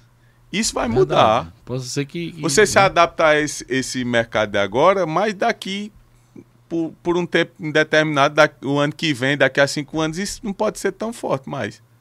Entendeu? É, outra coisa é, interessante também, né, com relação ao mercado, tem essa questão da, das rádios, né, da, da, do que, era a rádio, né, e, a, e agora que foi substituído pela internet. Aí, outra questão que eu coloquei aqui, é, as músicas românticas, né, é, a gente vê também muita gente que critica, não, que a música que, que só tá fazendo sucesso é putaria, não sei o que, é música de rebolar a bunda e tudo mais.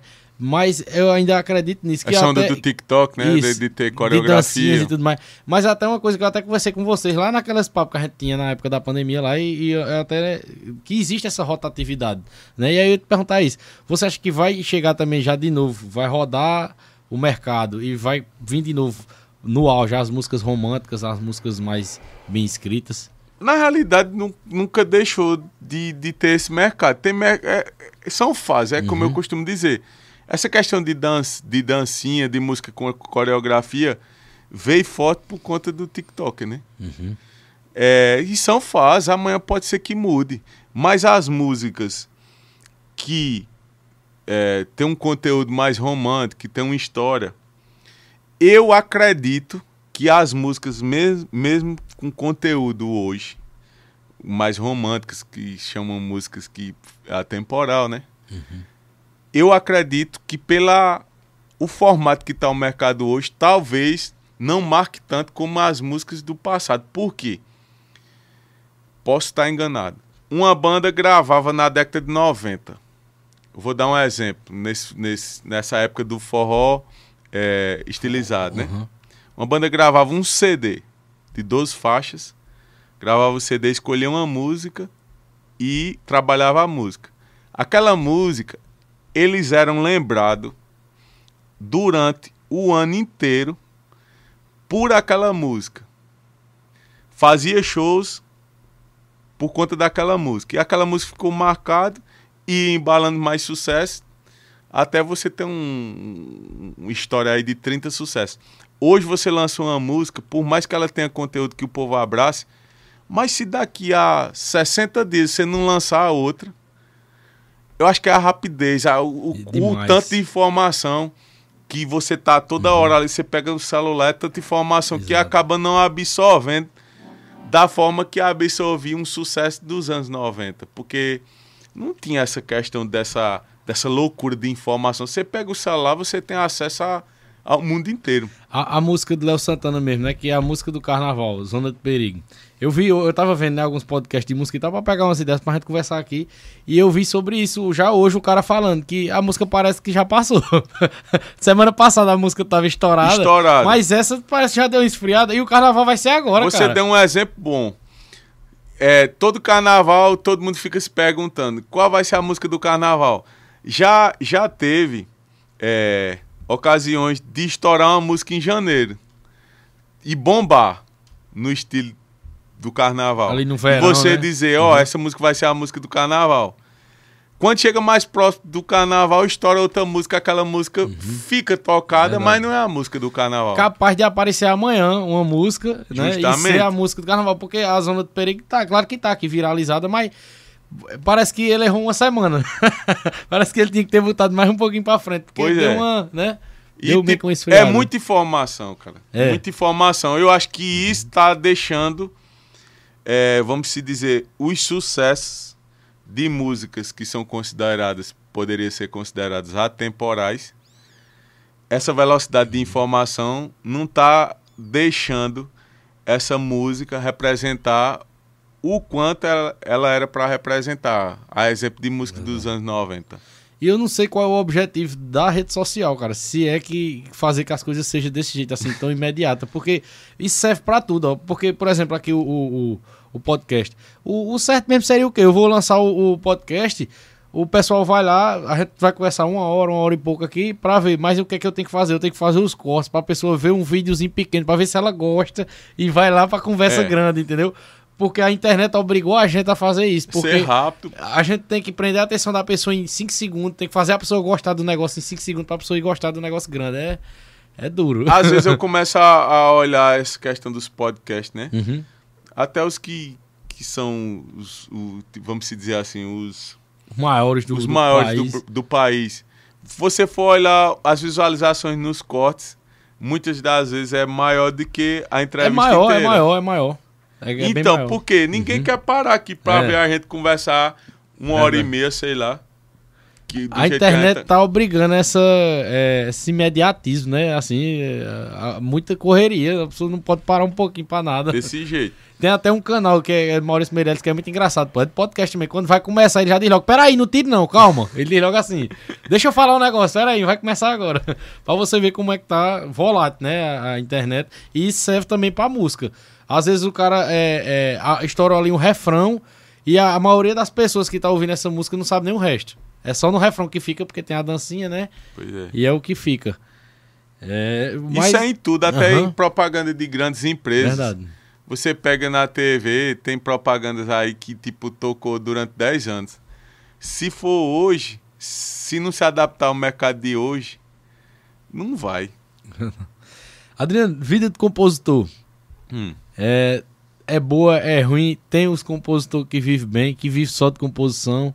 Ou para todo mundo é, é muito difícil a questão da composição. Porque a, a, é, a- a gente sabe que, mesmo que o compositor ele sempre ganha ali e tudo mais, a gente sabe que muitas das vezes a gente é, é, direciona sempre para o intérprete, né? Até teve uma música aqui que eu conheço pra caramba, uma música que eu vi já em muitos vídeos do TikTok e você faz parte da composição Como dessa música. compositor, né? Como é essa parte aí, cara, de compositor, vida de compositor? Rapaz, na realidade a composição pra mim não é, vamos se dizer, não tá em primeiro lugar. A composição, primeiro eu faço porque eu gosto. Segundo, porque eu, eu tenho a felicidade de compor e interpretar uma coisa minha mesmo. E é presente de Deus você ver uma música sua executada por um, um artista que você ah, muitas das vezes admira, você vê o povo cantando sua música. Mas podemos dizer que a composição para mim não tá, vamos se dizer, não é meu, meu único objetivo. Quero me destacar como compositor, quero sim.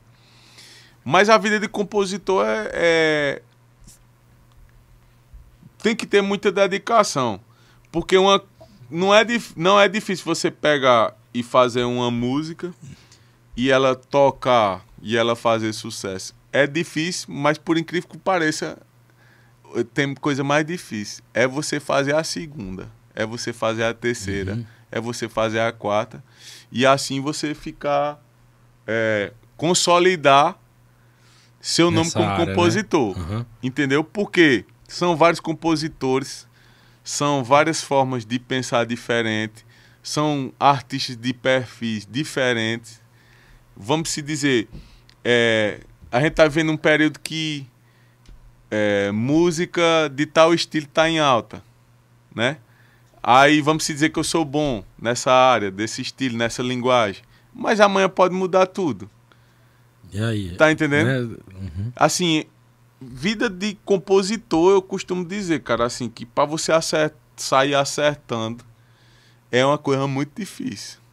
Eu acho que chega a ser mais difícil ainda do que a vida artística por si só, assim, você todo, se né? destacar como um, um artista. E por conta disso, eu acho que volta no assunto por conta dessa velocidade. Também, né? É? Já entra Por causa numa- dessa velocidade, todo mundo consumindo muito, muito rápido. Você- uma música sua, se você tem a felicidade de compor uma música que seja a, a música que você diz é do ano, mas com três meses a galera não tá, não tá consumindo mais como estava consumindo Uhum. antes. E antigamente você fazia uma música, você vivia daquela música ali por um, um bom tempo. Eu vi o cara falando né, daquela. é, foi do, do, Arlin também, se não me engano, daquela. O, o cara que compôs ele na balada de, de Safadão, né? Ele dizendo que levou pra vários caras e os ca- produtores, né? E os É. caras estavam rejeitando a música. Eu teve também um cara eu lá que ele trecho. disse lá que. Aí teve um que ele disse, ó, essa música vai ser a bala do. Aí eu sei que foi pra lá, pra cá, o cara acreditou, né, no que ele disse, mas o cara ainda ficou com o pé atrás, mas quando botou pra frente, deu no que deu, né? É. E tem muito disso também, né? De, de do cara ter um, um olhar de. Né? Essa vai, essa não vai, né? É, e, e você, tipo assim, você fazer a música que se encaixe com o perfil do artista, Ah, com a interpretação tem do que casar artista. com a voz também do cara, né? Justamente. Tem artista que, tipo, o perfil dele é, é mais romântico. Tem artista que o perfil dele é mais música de superação. Uhum. Se você parar pra olhar, tem vários detalhes. E, tipo, tem música boa que se colocar pra um, pra um grande intérprete, talvez ela não, não, não fique o tamanho que ela necessita. E às vezes você entrega pra um intérprete menor, que o cara, com a forma de cantar, o sotaque, Combina mais com ele. combina né? mais Aham. com ele, entendeu? Show. Adriano, das composições, é, eu sei que você tem várias, né? Você também no, no dia a dia, né? É uma coisa que você Uhum. gosta de fazer. Teve, né? é, Amar Como Eu Te Amo, que foi lá no, no Trecho do Nordeste, né? E depois teve várias Teve outras outros, composições, né? E outros projetos que eu vi também que você fez aí. Isso quando eu falei lá no início que eu vejo isso que no, no, no meu musical você fez grandes amizades e até hoje, né, tem grandes amizades consolidadas. É quando eu vejo eh, a relação que você tem, por exemplo, com Caninana.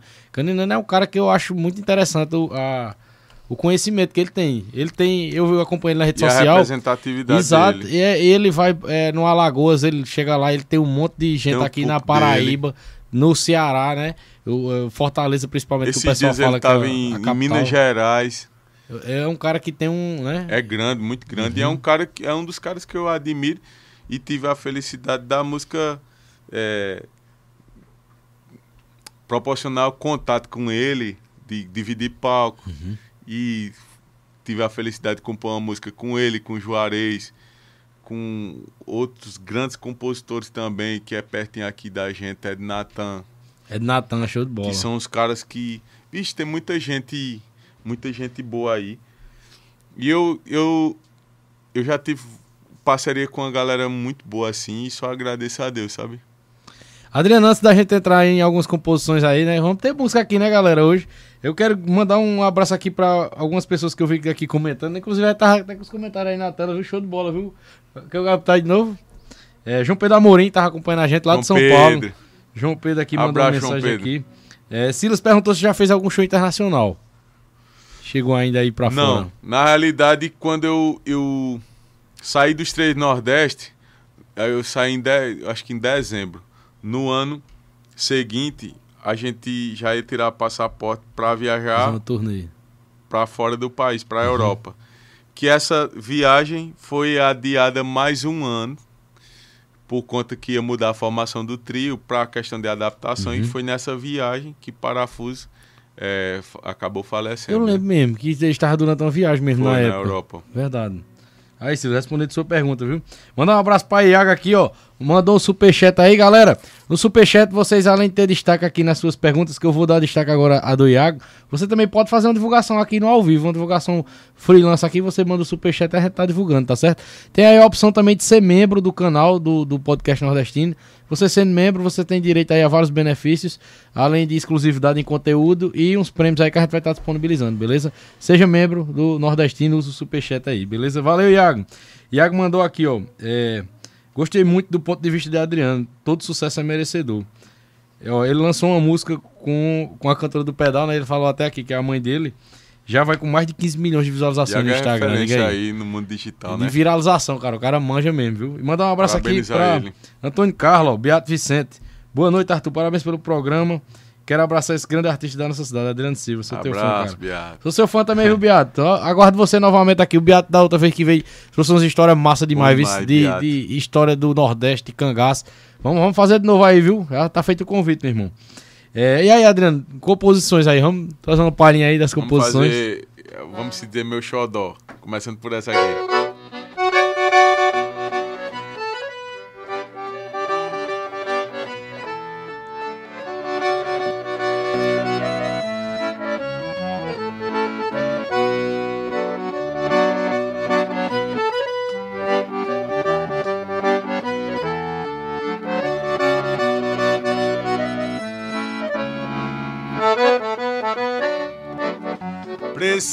Dar um tempo. Não quero mais você. Cansei de tantas brigas desse amor selvagem. Das noites que não durmo te passando mensagem. Parece que você não gosta mais de mim. Talvez possa me arrepender e vir te procurar. Não vejo outra saída a não ser lhe deixar. Sofrendo angustiado por te amar demais. Tentei te esquecer. Confesso que falei, nunca vou te procurar. Mas fica ainda te amo e não posso mudar. Olho pra todo lado e não vem saída.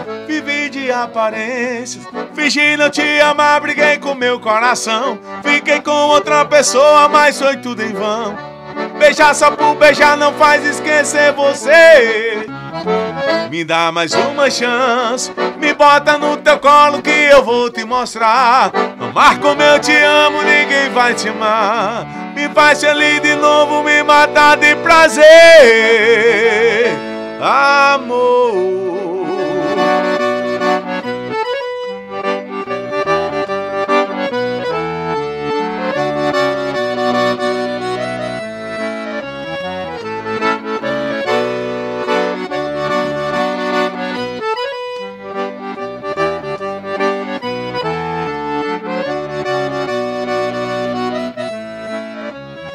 Tentei te esquecer, confesso que falei, nunca vou te procurar. Mas fica ainda te amo e não posso mudar. Olho pra todo lado e não vem saída. Vivi de aparências, fingi não te amar, briguei com meu coração. Fiquei com outra pessoa, mas foi tudo em vão. Beijar só por beijar não faz esquecer você. Dá mais uma chance, me bota no teu colo que eu vou te mostrar. Amar como eu te amo, ninguém vai te amar. Me faz feliz de novo, me matar de prazer. Amor. Amar como eu te amo é o nome da canção. Sucesso demais, viu?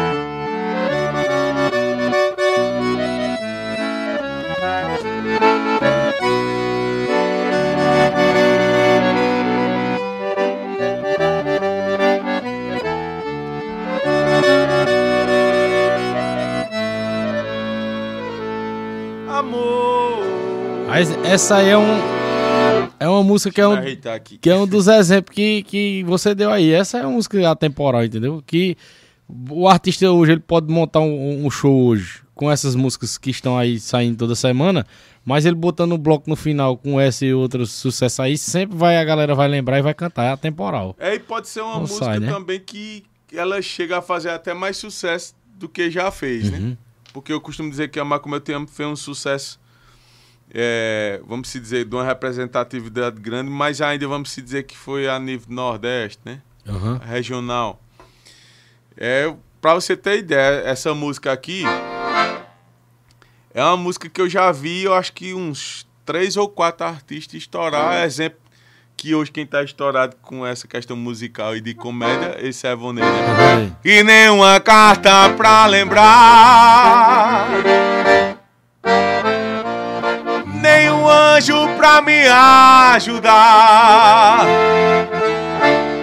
Será que já me esqueceu? Eu não sei, eu preciso só saber.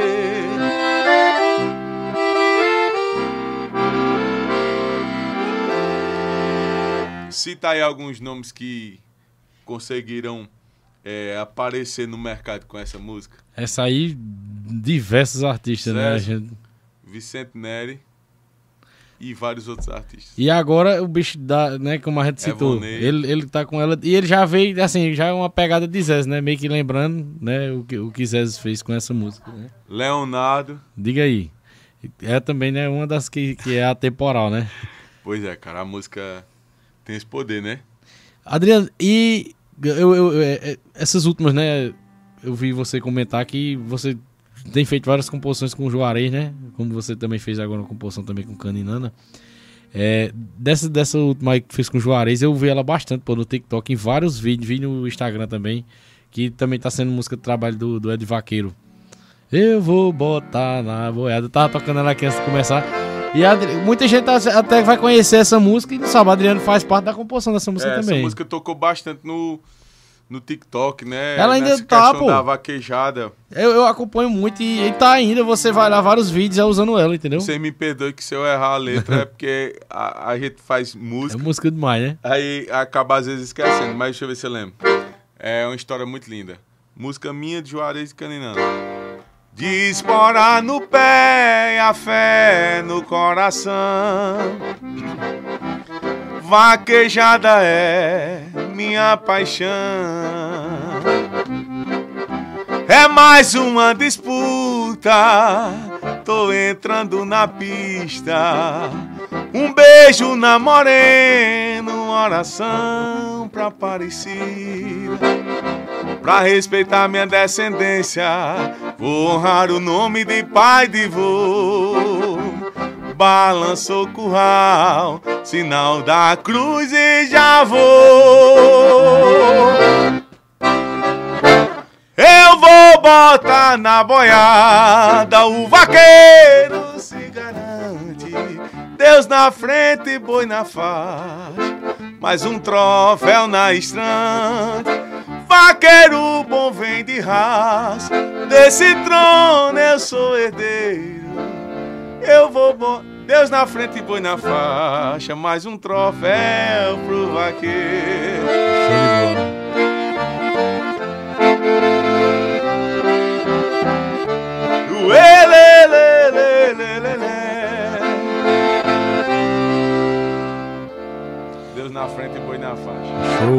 E aqui você lançou agora há pouco com, com o Caninana, eu também tava com ela na cabeça, né? É, aquela, é, é mãe intencionada É que mesmo, a né? porra da minha saudade. E teve Nossa, essa também. aqui também que tocou bastante, que foi do meu EP. Era vaqueiro campeão, hoje eu tenho outro apelido. O vaqueiro mais sofrido. Agora tenho que aguentar a zoação dos meus amigos. Que o vaqueiro tá sofrido. Era vaqueiro campeão, hoje eu tenho outro apelido. Agora tenho que aguentar a zoação dos meus amigos. Que o vaqueiro tá sofrendo. Adriano, vai tocar no carnaval, né? Tem show tocar. marcado, né? Na realidade, vou tocar na terça, finalizar uhum. o carnaval lá de Caraúbas. Eu que tô. Esse ano resolvi tocar carnaval. Na realidade, eu nunca quis uhum. tocar Isso carnaval. Que eu ia perguntar. É, montar a questão de repertório, uhum. para a questão carnavalesca. Mas esse ano eu senti necessidade é, de montar, né? Para o carnaval, porque a gente passou tanto tempo parado aí, cara, na pandemia. Uhum. E a gente começou a enxergar as coisas de outra forma, né? Eu, particularmente, tipo assim, foi um, uma época muito difícil, mas que ao mesmo tempo eu aprendi muito nessa época. Eu vejo que tu é um cara muito aberto, é justamente para isso da música mesmo. E até outras vezes também já vi você comentar isso. De, é, é, o, o, mercado musical é isso. E o, o, seu show mesmo, ele já. Eu vejo que ele se adapta mesmo à atualidade mas não deixa também de trazer os sucessos, o modão, entendeu? É uns blocos muito massa, velho, muito massa mesmo. E como você disse, né? Não tem como também eu fazer, você já disse em office, já conversando, não tem como eu fazer o show pra sem mim. incluir, pra mim, sem incluir certas músicas, né? Mas fica muito bom, pô. Até aquele, aqueles blocos que tem, que bota ali até os caras da banda para participar, para fazer aquela animação. Isso tudo é um conjunto do show, né, cara? Na realidade, é um mercado. Uhum. Eu respeito a opinião de, de todos os artistas. O artista que levanta a, a bandeira de um determinado estilo, um artista que defende a bandeira de outro determinado estilo. Mas eu sempre tive a, muita, a, a questão de, de, mente aberta e que é, é um mercado. Então, não é que eu vou, vamos se dizer, gravar se tal estilo estilo de música tal tá fazendo sucesso, não é que eu vá gravar daquela forma, mas eu acredito que eu, na fase que estou, que ainda não tenho a felicidade de subir no palco e montar um show de duas horas só com sucesso meu, eu acho adequar, que eu tenho que né? tocar de tudo, porque uhum. eu olho pro meu show, não só vai jovens.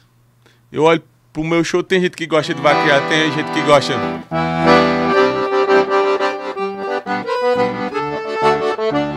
Cajueiro não dá coco, coqueiro não dá limão. Eu sei, você não dá não. Vaqueiro sem cavalo não derruba boi no chão. Eu sei, você não dá não. Tem gente que gosta. E assim vai, tem gente que gosta. Em vez de você ficar pensando nele. Em vez de você viver chorando por ele. Enfim, eu, eu acho que eu tenho que levar, no momento que eu vivo, eu tenho que levar um show para agradar a todos. Tentar, pelo menos, agradar a todos os estilos, né? Tipo assim, se você, você gosta de mais música. Se você gosta mais do forrozão das antigas do, da década de 90, você vai escutar no meu show.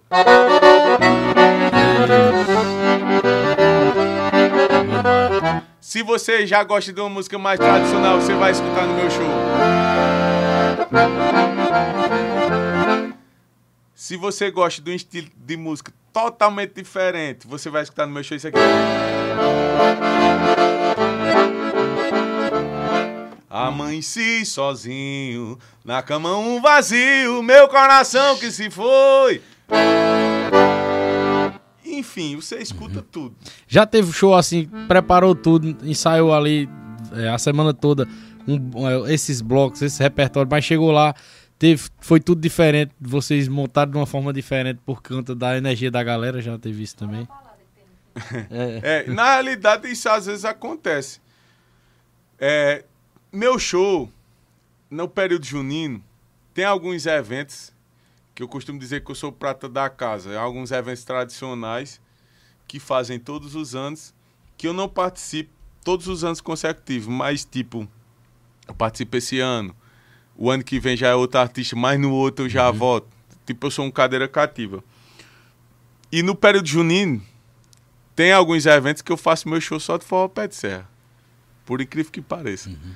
Eu tenho um show do que você imaginar, do melhor do, me, do melhor que tiver no forró pé de serra, 70, 80% tá no meu repertório. Aí se fosse pra... Exemplo, Trade Nordeste, exemplo, Dejinha, uhum. exemplo, Jorge de Altim, exemplo, Flávio José, Alcimar Monteiro, tudo que você imaginar assim, tipo de forró autêntico, vai ter no meu repertório. Mas são para esses eventos específicos. E respondendo sua pergunta, eu cheguei uma vez num São João de uma de um colégio, uma festa que faz período junino de um colégio, em Serra Branca. Aí eu disse, eu vou fazer meu show normal, que vai ter vários jovens uhum. também, vai ter pessoas que gostam de dançar forró pé de eu vou mesclar também. Só que na hora que eu cheguei no show, que eu fiz a, o meu primeiro bloco, eu já disse, ih, rapaz, aqui eu acho que não, não vai rolar, não. Aí eu mudei meu show 100%. Não é que eu mudei na hora, mas eu já tenho meu show autêntico. E resumindo, foi um sucesso. Tipo assim, todo mundo dançou, todo mundo gostou, pelo período também que a gente tava vivendo. Uhum. Terminou com quadrilha, o pessoal fazendo quadrilha e, e acontece. Uhum. E, e acontece nos eventos, até que tem, tem várias pessoas jovens que gostam da música da atualidade, mas a energia não tá para aquele Verdade. tipo de música. Eu sou um cara que toca essas músicas mais agitadas, tipo de que tipo tá em evidência de TikTok, essas coisas. Mas eu vejo que se você ficar só ali, quem gosta de não quero mais saber de você, já fica meio de Aí eu faço uma, eu mesclo mesmo, cara. Eu toco Todo vaquejada, eu toco forró das antigas. Uhum. Eu, eu tenho um momento no meu show que eu faço uma balada. Toco que, tudo que você imaginar. Desculpa. E também toco forró autêntico. No meu show aqui no São João de Monteiro, eu toquei todos os, todos os estilos que você imaginar. Tipo assim, no, se falando de forró, né? Uhum. Do autêntico, o forró da atualidade, do forró da década de 90. Enfim, tem que. Eu. Eu. eu se fosse para mim escolher um perfil de artista, tipo, dizer assim, você vai ser um artista de sucesso. Eu queria dizer, eu quero ser um artista de sucesso com a cara do povão. O que o povo gostar o povo é gostar, o que eu quero ser. Mas que eu leve minha verdade e o uhum. povo também, eu seja lembrado por isso, pela minha verdade. Pelo que eu gravo e tipo assim, que eu não só gravo por questão de mercado. Uhum. Eu gravo, tudo que eu gravo é porque eu gosto. E, que eu, e o que eu acho assim, não, o momento tá para mim lançar isso. Mas se eu fosse fazer, fazer um show, particularmente para mim, o que é que eu gosto de ouvir quando eu tô em casa? Tô com saudade de tu, meu desejo. Tô com saudade do beijo e do mel, do teu olhar carinhoso, do teu abraço gostoso, de passear no teu céu. Eu ia te perguntar nem combinou nem nada, mas eu lhe perguntar, tu é, curte também Pinto do Acordeão? Ah, tem alguma dele aí que. Tem uma música dele, sabe? Que eu, eu, nem, eu nem conhecia, vim conhecer um dia desse, tô usando ela direto aí nas coisas aí, que é Por Amor ao Forró. Eu vi aquela música por, por acaso, rapaz, me emocionei demais com ela. Por amor ao forró, oh, tudo só por amor ao forró, oh, tudo só por amor. Pra chegar nessa festa tão linda, só Deus sabe o que já passei. O couro da zabumba, sanfona, desafinei. Pintel. Joguei minha sorte na estrada, andei na poeira no sol, já cantei, já sofri, já chorei, tudo Ixi. só por amor ao forró. Eu escutei essa música num dia, rapaz, que pegou na veia, eu chorei que só, viu? Pronto, esses são os presentes que a, a música nos proporciona. Os Três Nordeste era muito próximo de Pinto Acordeão. Eu fui várias vezes pra casa de Pinto Acordeão, lá em João Pessoa. E vendo ele cantar assim. Uma Pinto é um cara também, né? que eu vou te falar, era um cara, e é que o artista nunca morre. Mas eu acho que foi o cantor da potência vocal mais alta que eu já vi, assim, questão do volume de, de, de voz, sabe? De potência de voz. E ele era muito talentoso, assim, que eu fui depois fazer umas pesquisas sobre ele, na questão de que ele conta até uma história no programa do jogo, quando ele foi lá. Ele contou uma história muito engraçada, que o cabo queria que ele cantasse em inglês. Aí ele aprendeu New York, New York, né, em inglês lá, do jeito dele, e cantou e desenrolou, pô. O cara era é... fera demais, viu? Aí tem essa e a outra, porque tu cantou uma música, né, que é, que, que é o que você gosta mesmo e que é dessa tem. vertente, né? É... Nenê, nenê, mulher. Nossa, o que aconteceu? Estão todos me querendo. Tu vem ficar mais eu. Tem vários, né? Flávio José gravou, gravou vários sucessos dele. Pinta é, é, é um baú de sucesso. E aí, quando, se você né, fosse dizer assim, Adriano, toca aqui o que você gosta, toca pra você, seria nessa vertente aí, né? Esse Também, aí, né? né? Eu escuto outros estilos e a gente pensa que Amanheci sozinho, na cama um vazio, meu coração que se foi, sem dizer que voltava depois, sofrimento meu, não vou aguentar. Se a mulher que eu nasci pra viver não me quer mais, uma música é totalmente fora do, do estilo do forró, uhum. mas é o que eu gosto. Eu gosto o teu amor ainda mora nesse Esse velho sucesso. peito e uma cavalcantina na voz. Sentimento que não foi desfeito, ainda choro com saudade sua. Porque você me chama de ladrão. Pega esse poporri numa festa, não tá doido? Porque roubei seu coração. Você precisa concordar comigo. Não mereço. Eu gosto dessas coisas, eu gosto de escutar. Eu sou fã de mais fã, fã, fã de Alceu Valença. Fagner. Ixi, José Augusto. Todo sábado é assim, eu Nossa, canção bonita demais. de nós dois. É o dia mais difícil sem você. Enfim, eu gosto de muita coisa. Mas levo pro meu show também uhum. o que a galera gosta de escutar. E pro carnaval agora, tem alguma coisa assim que, é, que tu tá preparando aí pra galera? Rapaz, no carnaval eu vou surpreender muita gente aí, porque a galera sempre me, me associou a uma atração. Regional, né? Forró. É.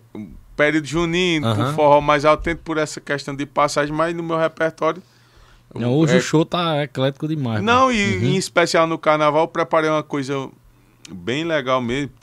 Muitas músicas de chiclete. Massa. Enfim, várias músicas que fizeram sucesso que, é, vamos se dizer que embalaram os carnavais, né? Os carnavais da vida aí. Muita coisa vai estar no meu repertório. Então, quem for para Caraúbas, dia 21 na terça, a gente prepara um show com muito carinho lá. Vou, vou lançar um desafio aqui só pra gente terminar.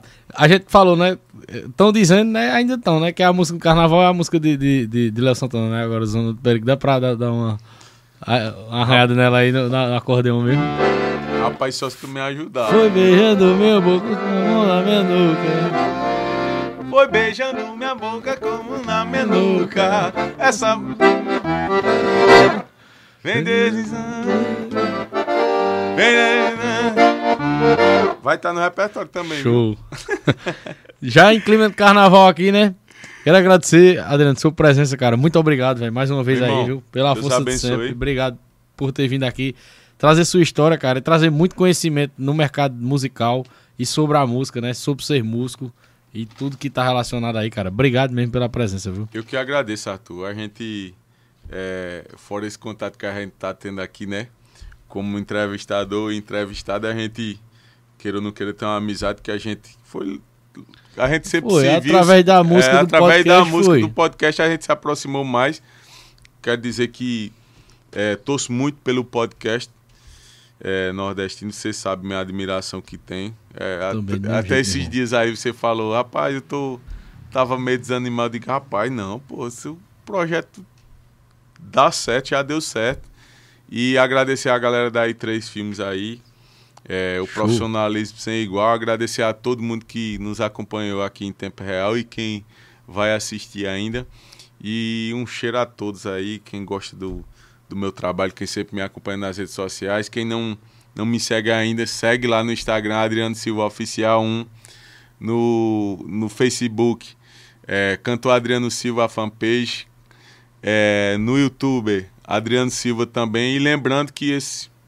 A gente não falou disso, mas esse ano, logo após o carnaval, vou estar tá, vou tá lançando. É, na realidade, vou, vou dar início ao meu projeto, outro projeto com imagem, Show. né? Não, não sei ainda, não, não resolvi se vai ser só um single, se vai ser outro EP. Uhum. Mas esse ano É, vai ter novidades aí, eu sempre vou estar lançando coisa nova, composição, de parceria, trazendo outros artistas que eu sou fã também para fazer participação junto comigo. Em especial para todo mundo aí que gosta do meu trabalho. Obrigado, Arthur. Obrigado, Show. Podcast Nordestino. Toda vez que precisar desse cabaré aqui. Oxe, eu, eu agradeço pronto. demais. e terça-feira, eu curti Adriano Silva lá em Caraúbas. Lá em Caraúbas. Né? Show. Carnaval tradicional demais aqui do Cariri. Espero todo mundo lá. Show. Mas, só para resumir assim, uma pergunta de nordestino, né, no final. Sei que a gente tá chegando aí no carnaval, mas qual é a melhor época do ano mesmo, Adriano? Pra, pra gente, né? Pro Nordeste não tem, não ah, tem pra não, né? Ah, o, o São João. É junho, um, né? não, o São João é, é uma essência assim que. Cara, você vê ali a, as decorações. O São João é mágico. O, o, o, a atmosfera muda, né? A atmosfera demais, demais. Muda, a, né? a, a, energia. Uhum. É, o São João, com respeito a todos os carnavalescos que amam o carnaval mas minha opinião, o São João é disparado. São mas João eu é... acho que essa opinião é geral. O nordestino gosta de carnaval, mas São João não tem aparelho, não. O São João é único, né? É, é único demais. E aí tá passando o tempo rápido, vai, passar, vai terminar o carnaval agora, quando menos esperar, tá Já junho aí. São João de novo. Eu gosto demais dessa questão, uhum. você passa nas lojas, tá, o pessoal o, respirando forró, é. tocando forró. É, você vai no, nos, nos salões aí, passa a mulherada ajeitando cabelo. E é, é, é momento único pra é. gente que é nordestino. São João, acho que o nordestino respira o forró, respira o São João. É verdade. Adriano, obrigado, meu irmão. Eu que agradeço. As portas estão abertas aqui. Quando lançar o projeto novo aí, quiser para trazer para cá para gente é, divulgar antes ou depois de, de lançar para gente falar sobre, tá aberto aí, viu? Tranquilo. E agradeço mais uma vez a presença, velho. Muito obrigado mesmo, viu? Obrigado. Gente, vocês que nos acompanharam mais uma vez, muito obrigado. Quem nos acompanha, compartilhe aí com seus amigos ou quem assistir depois também. Seja membro do canal, se inscreva e continue nos acompanhando aí que hoje ainda já começa já a produzir os cortes aí. O, a galera também, muita gente gosta dos cortes aí. A gente vai estar tá fazendo aí. Eu já fico com os assuntos aqui pensando, né? a gente naquela hora falou isso, falou isso, pra quando chegar em casa fazer tudo. então é isso, pessoal. Agradecer a todos vocês que nos acompanharam, que nos acompanham. E Três Filmes, uma produção show de bola mais uma vez com a gente. Até o próximo podcast nordestino. E é isso aí. Até mais. Valeu, Adriano. Valeu, Arthur.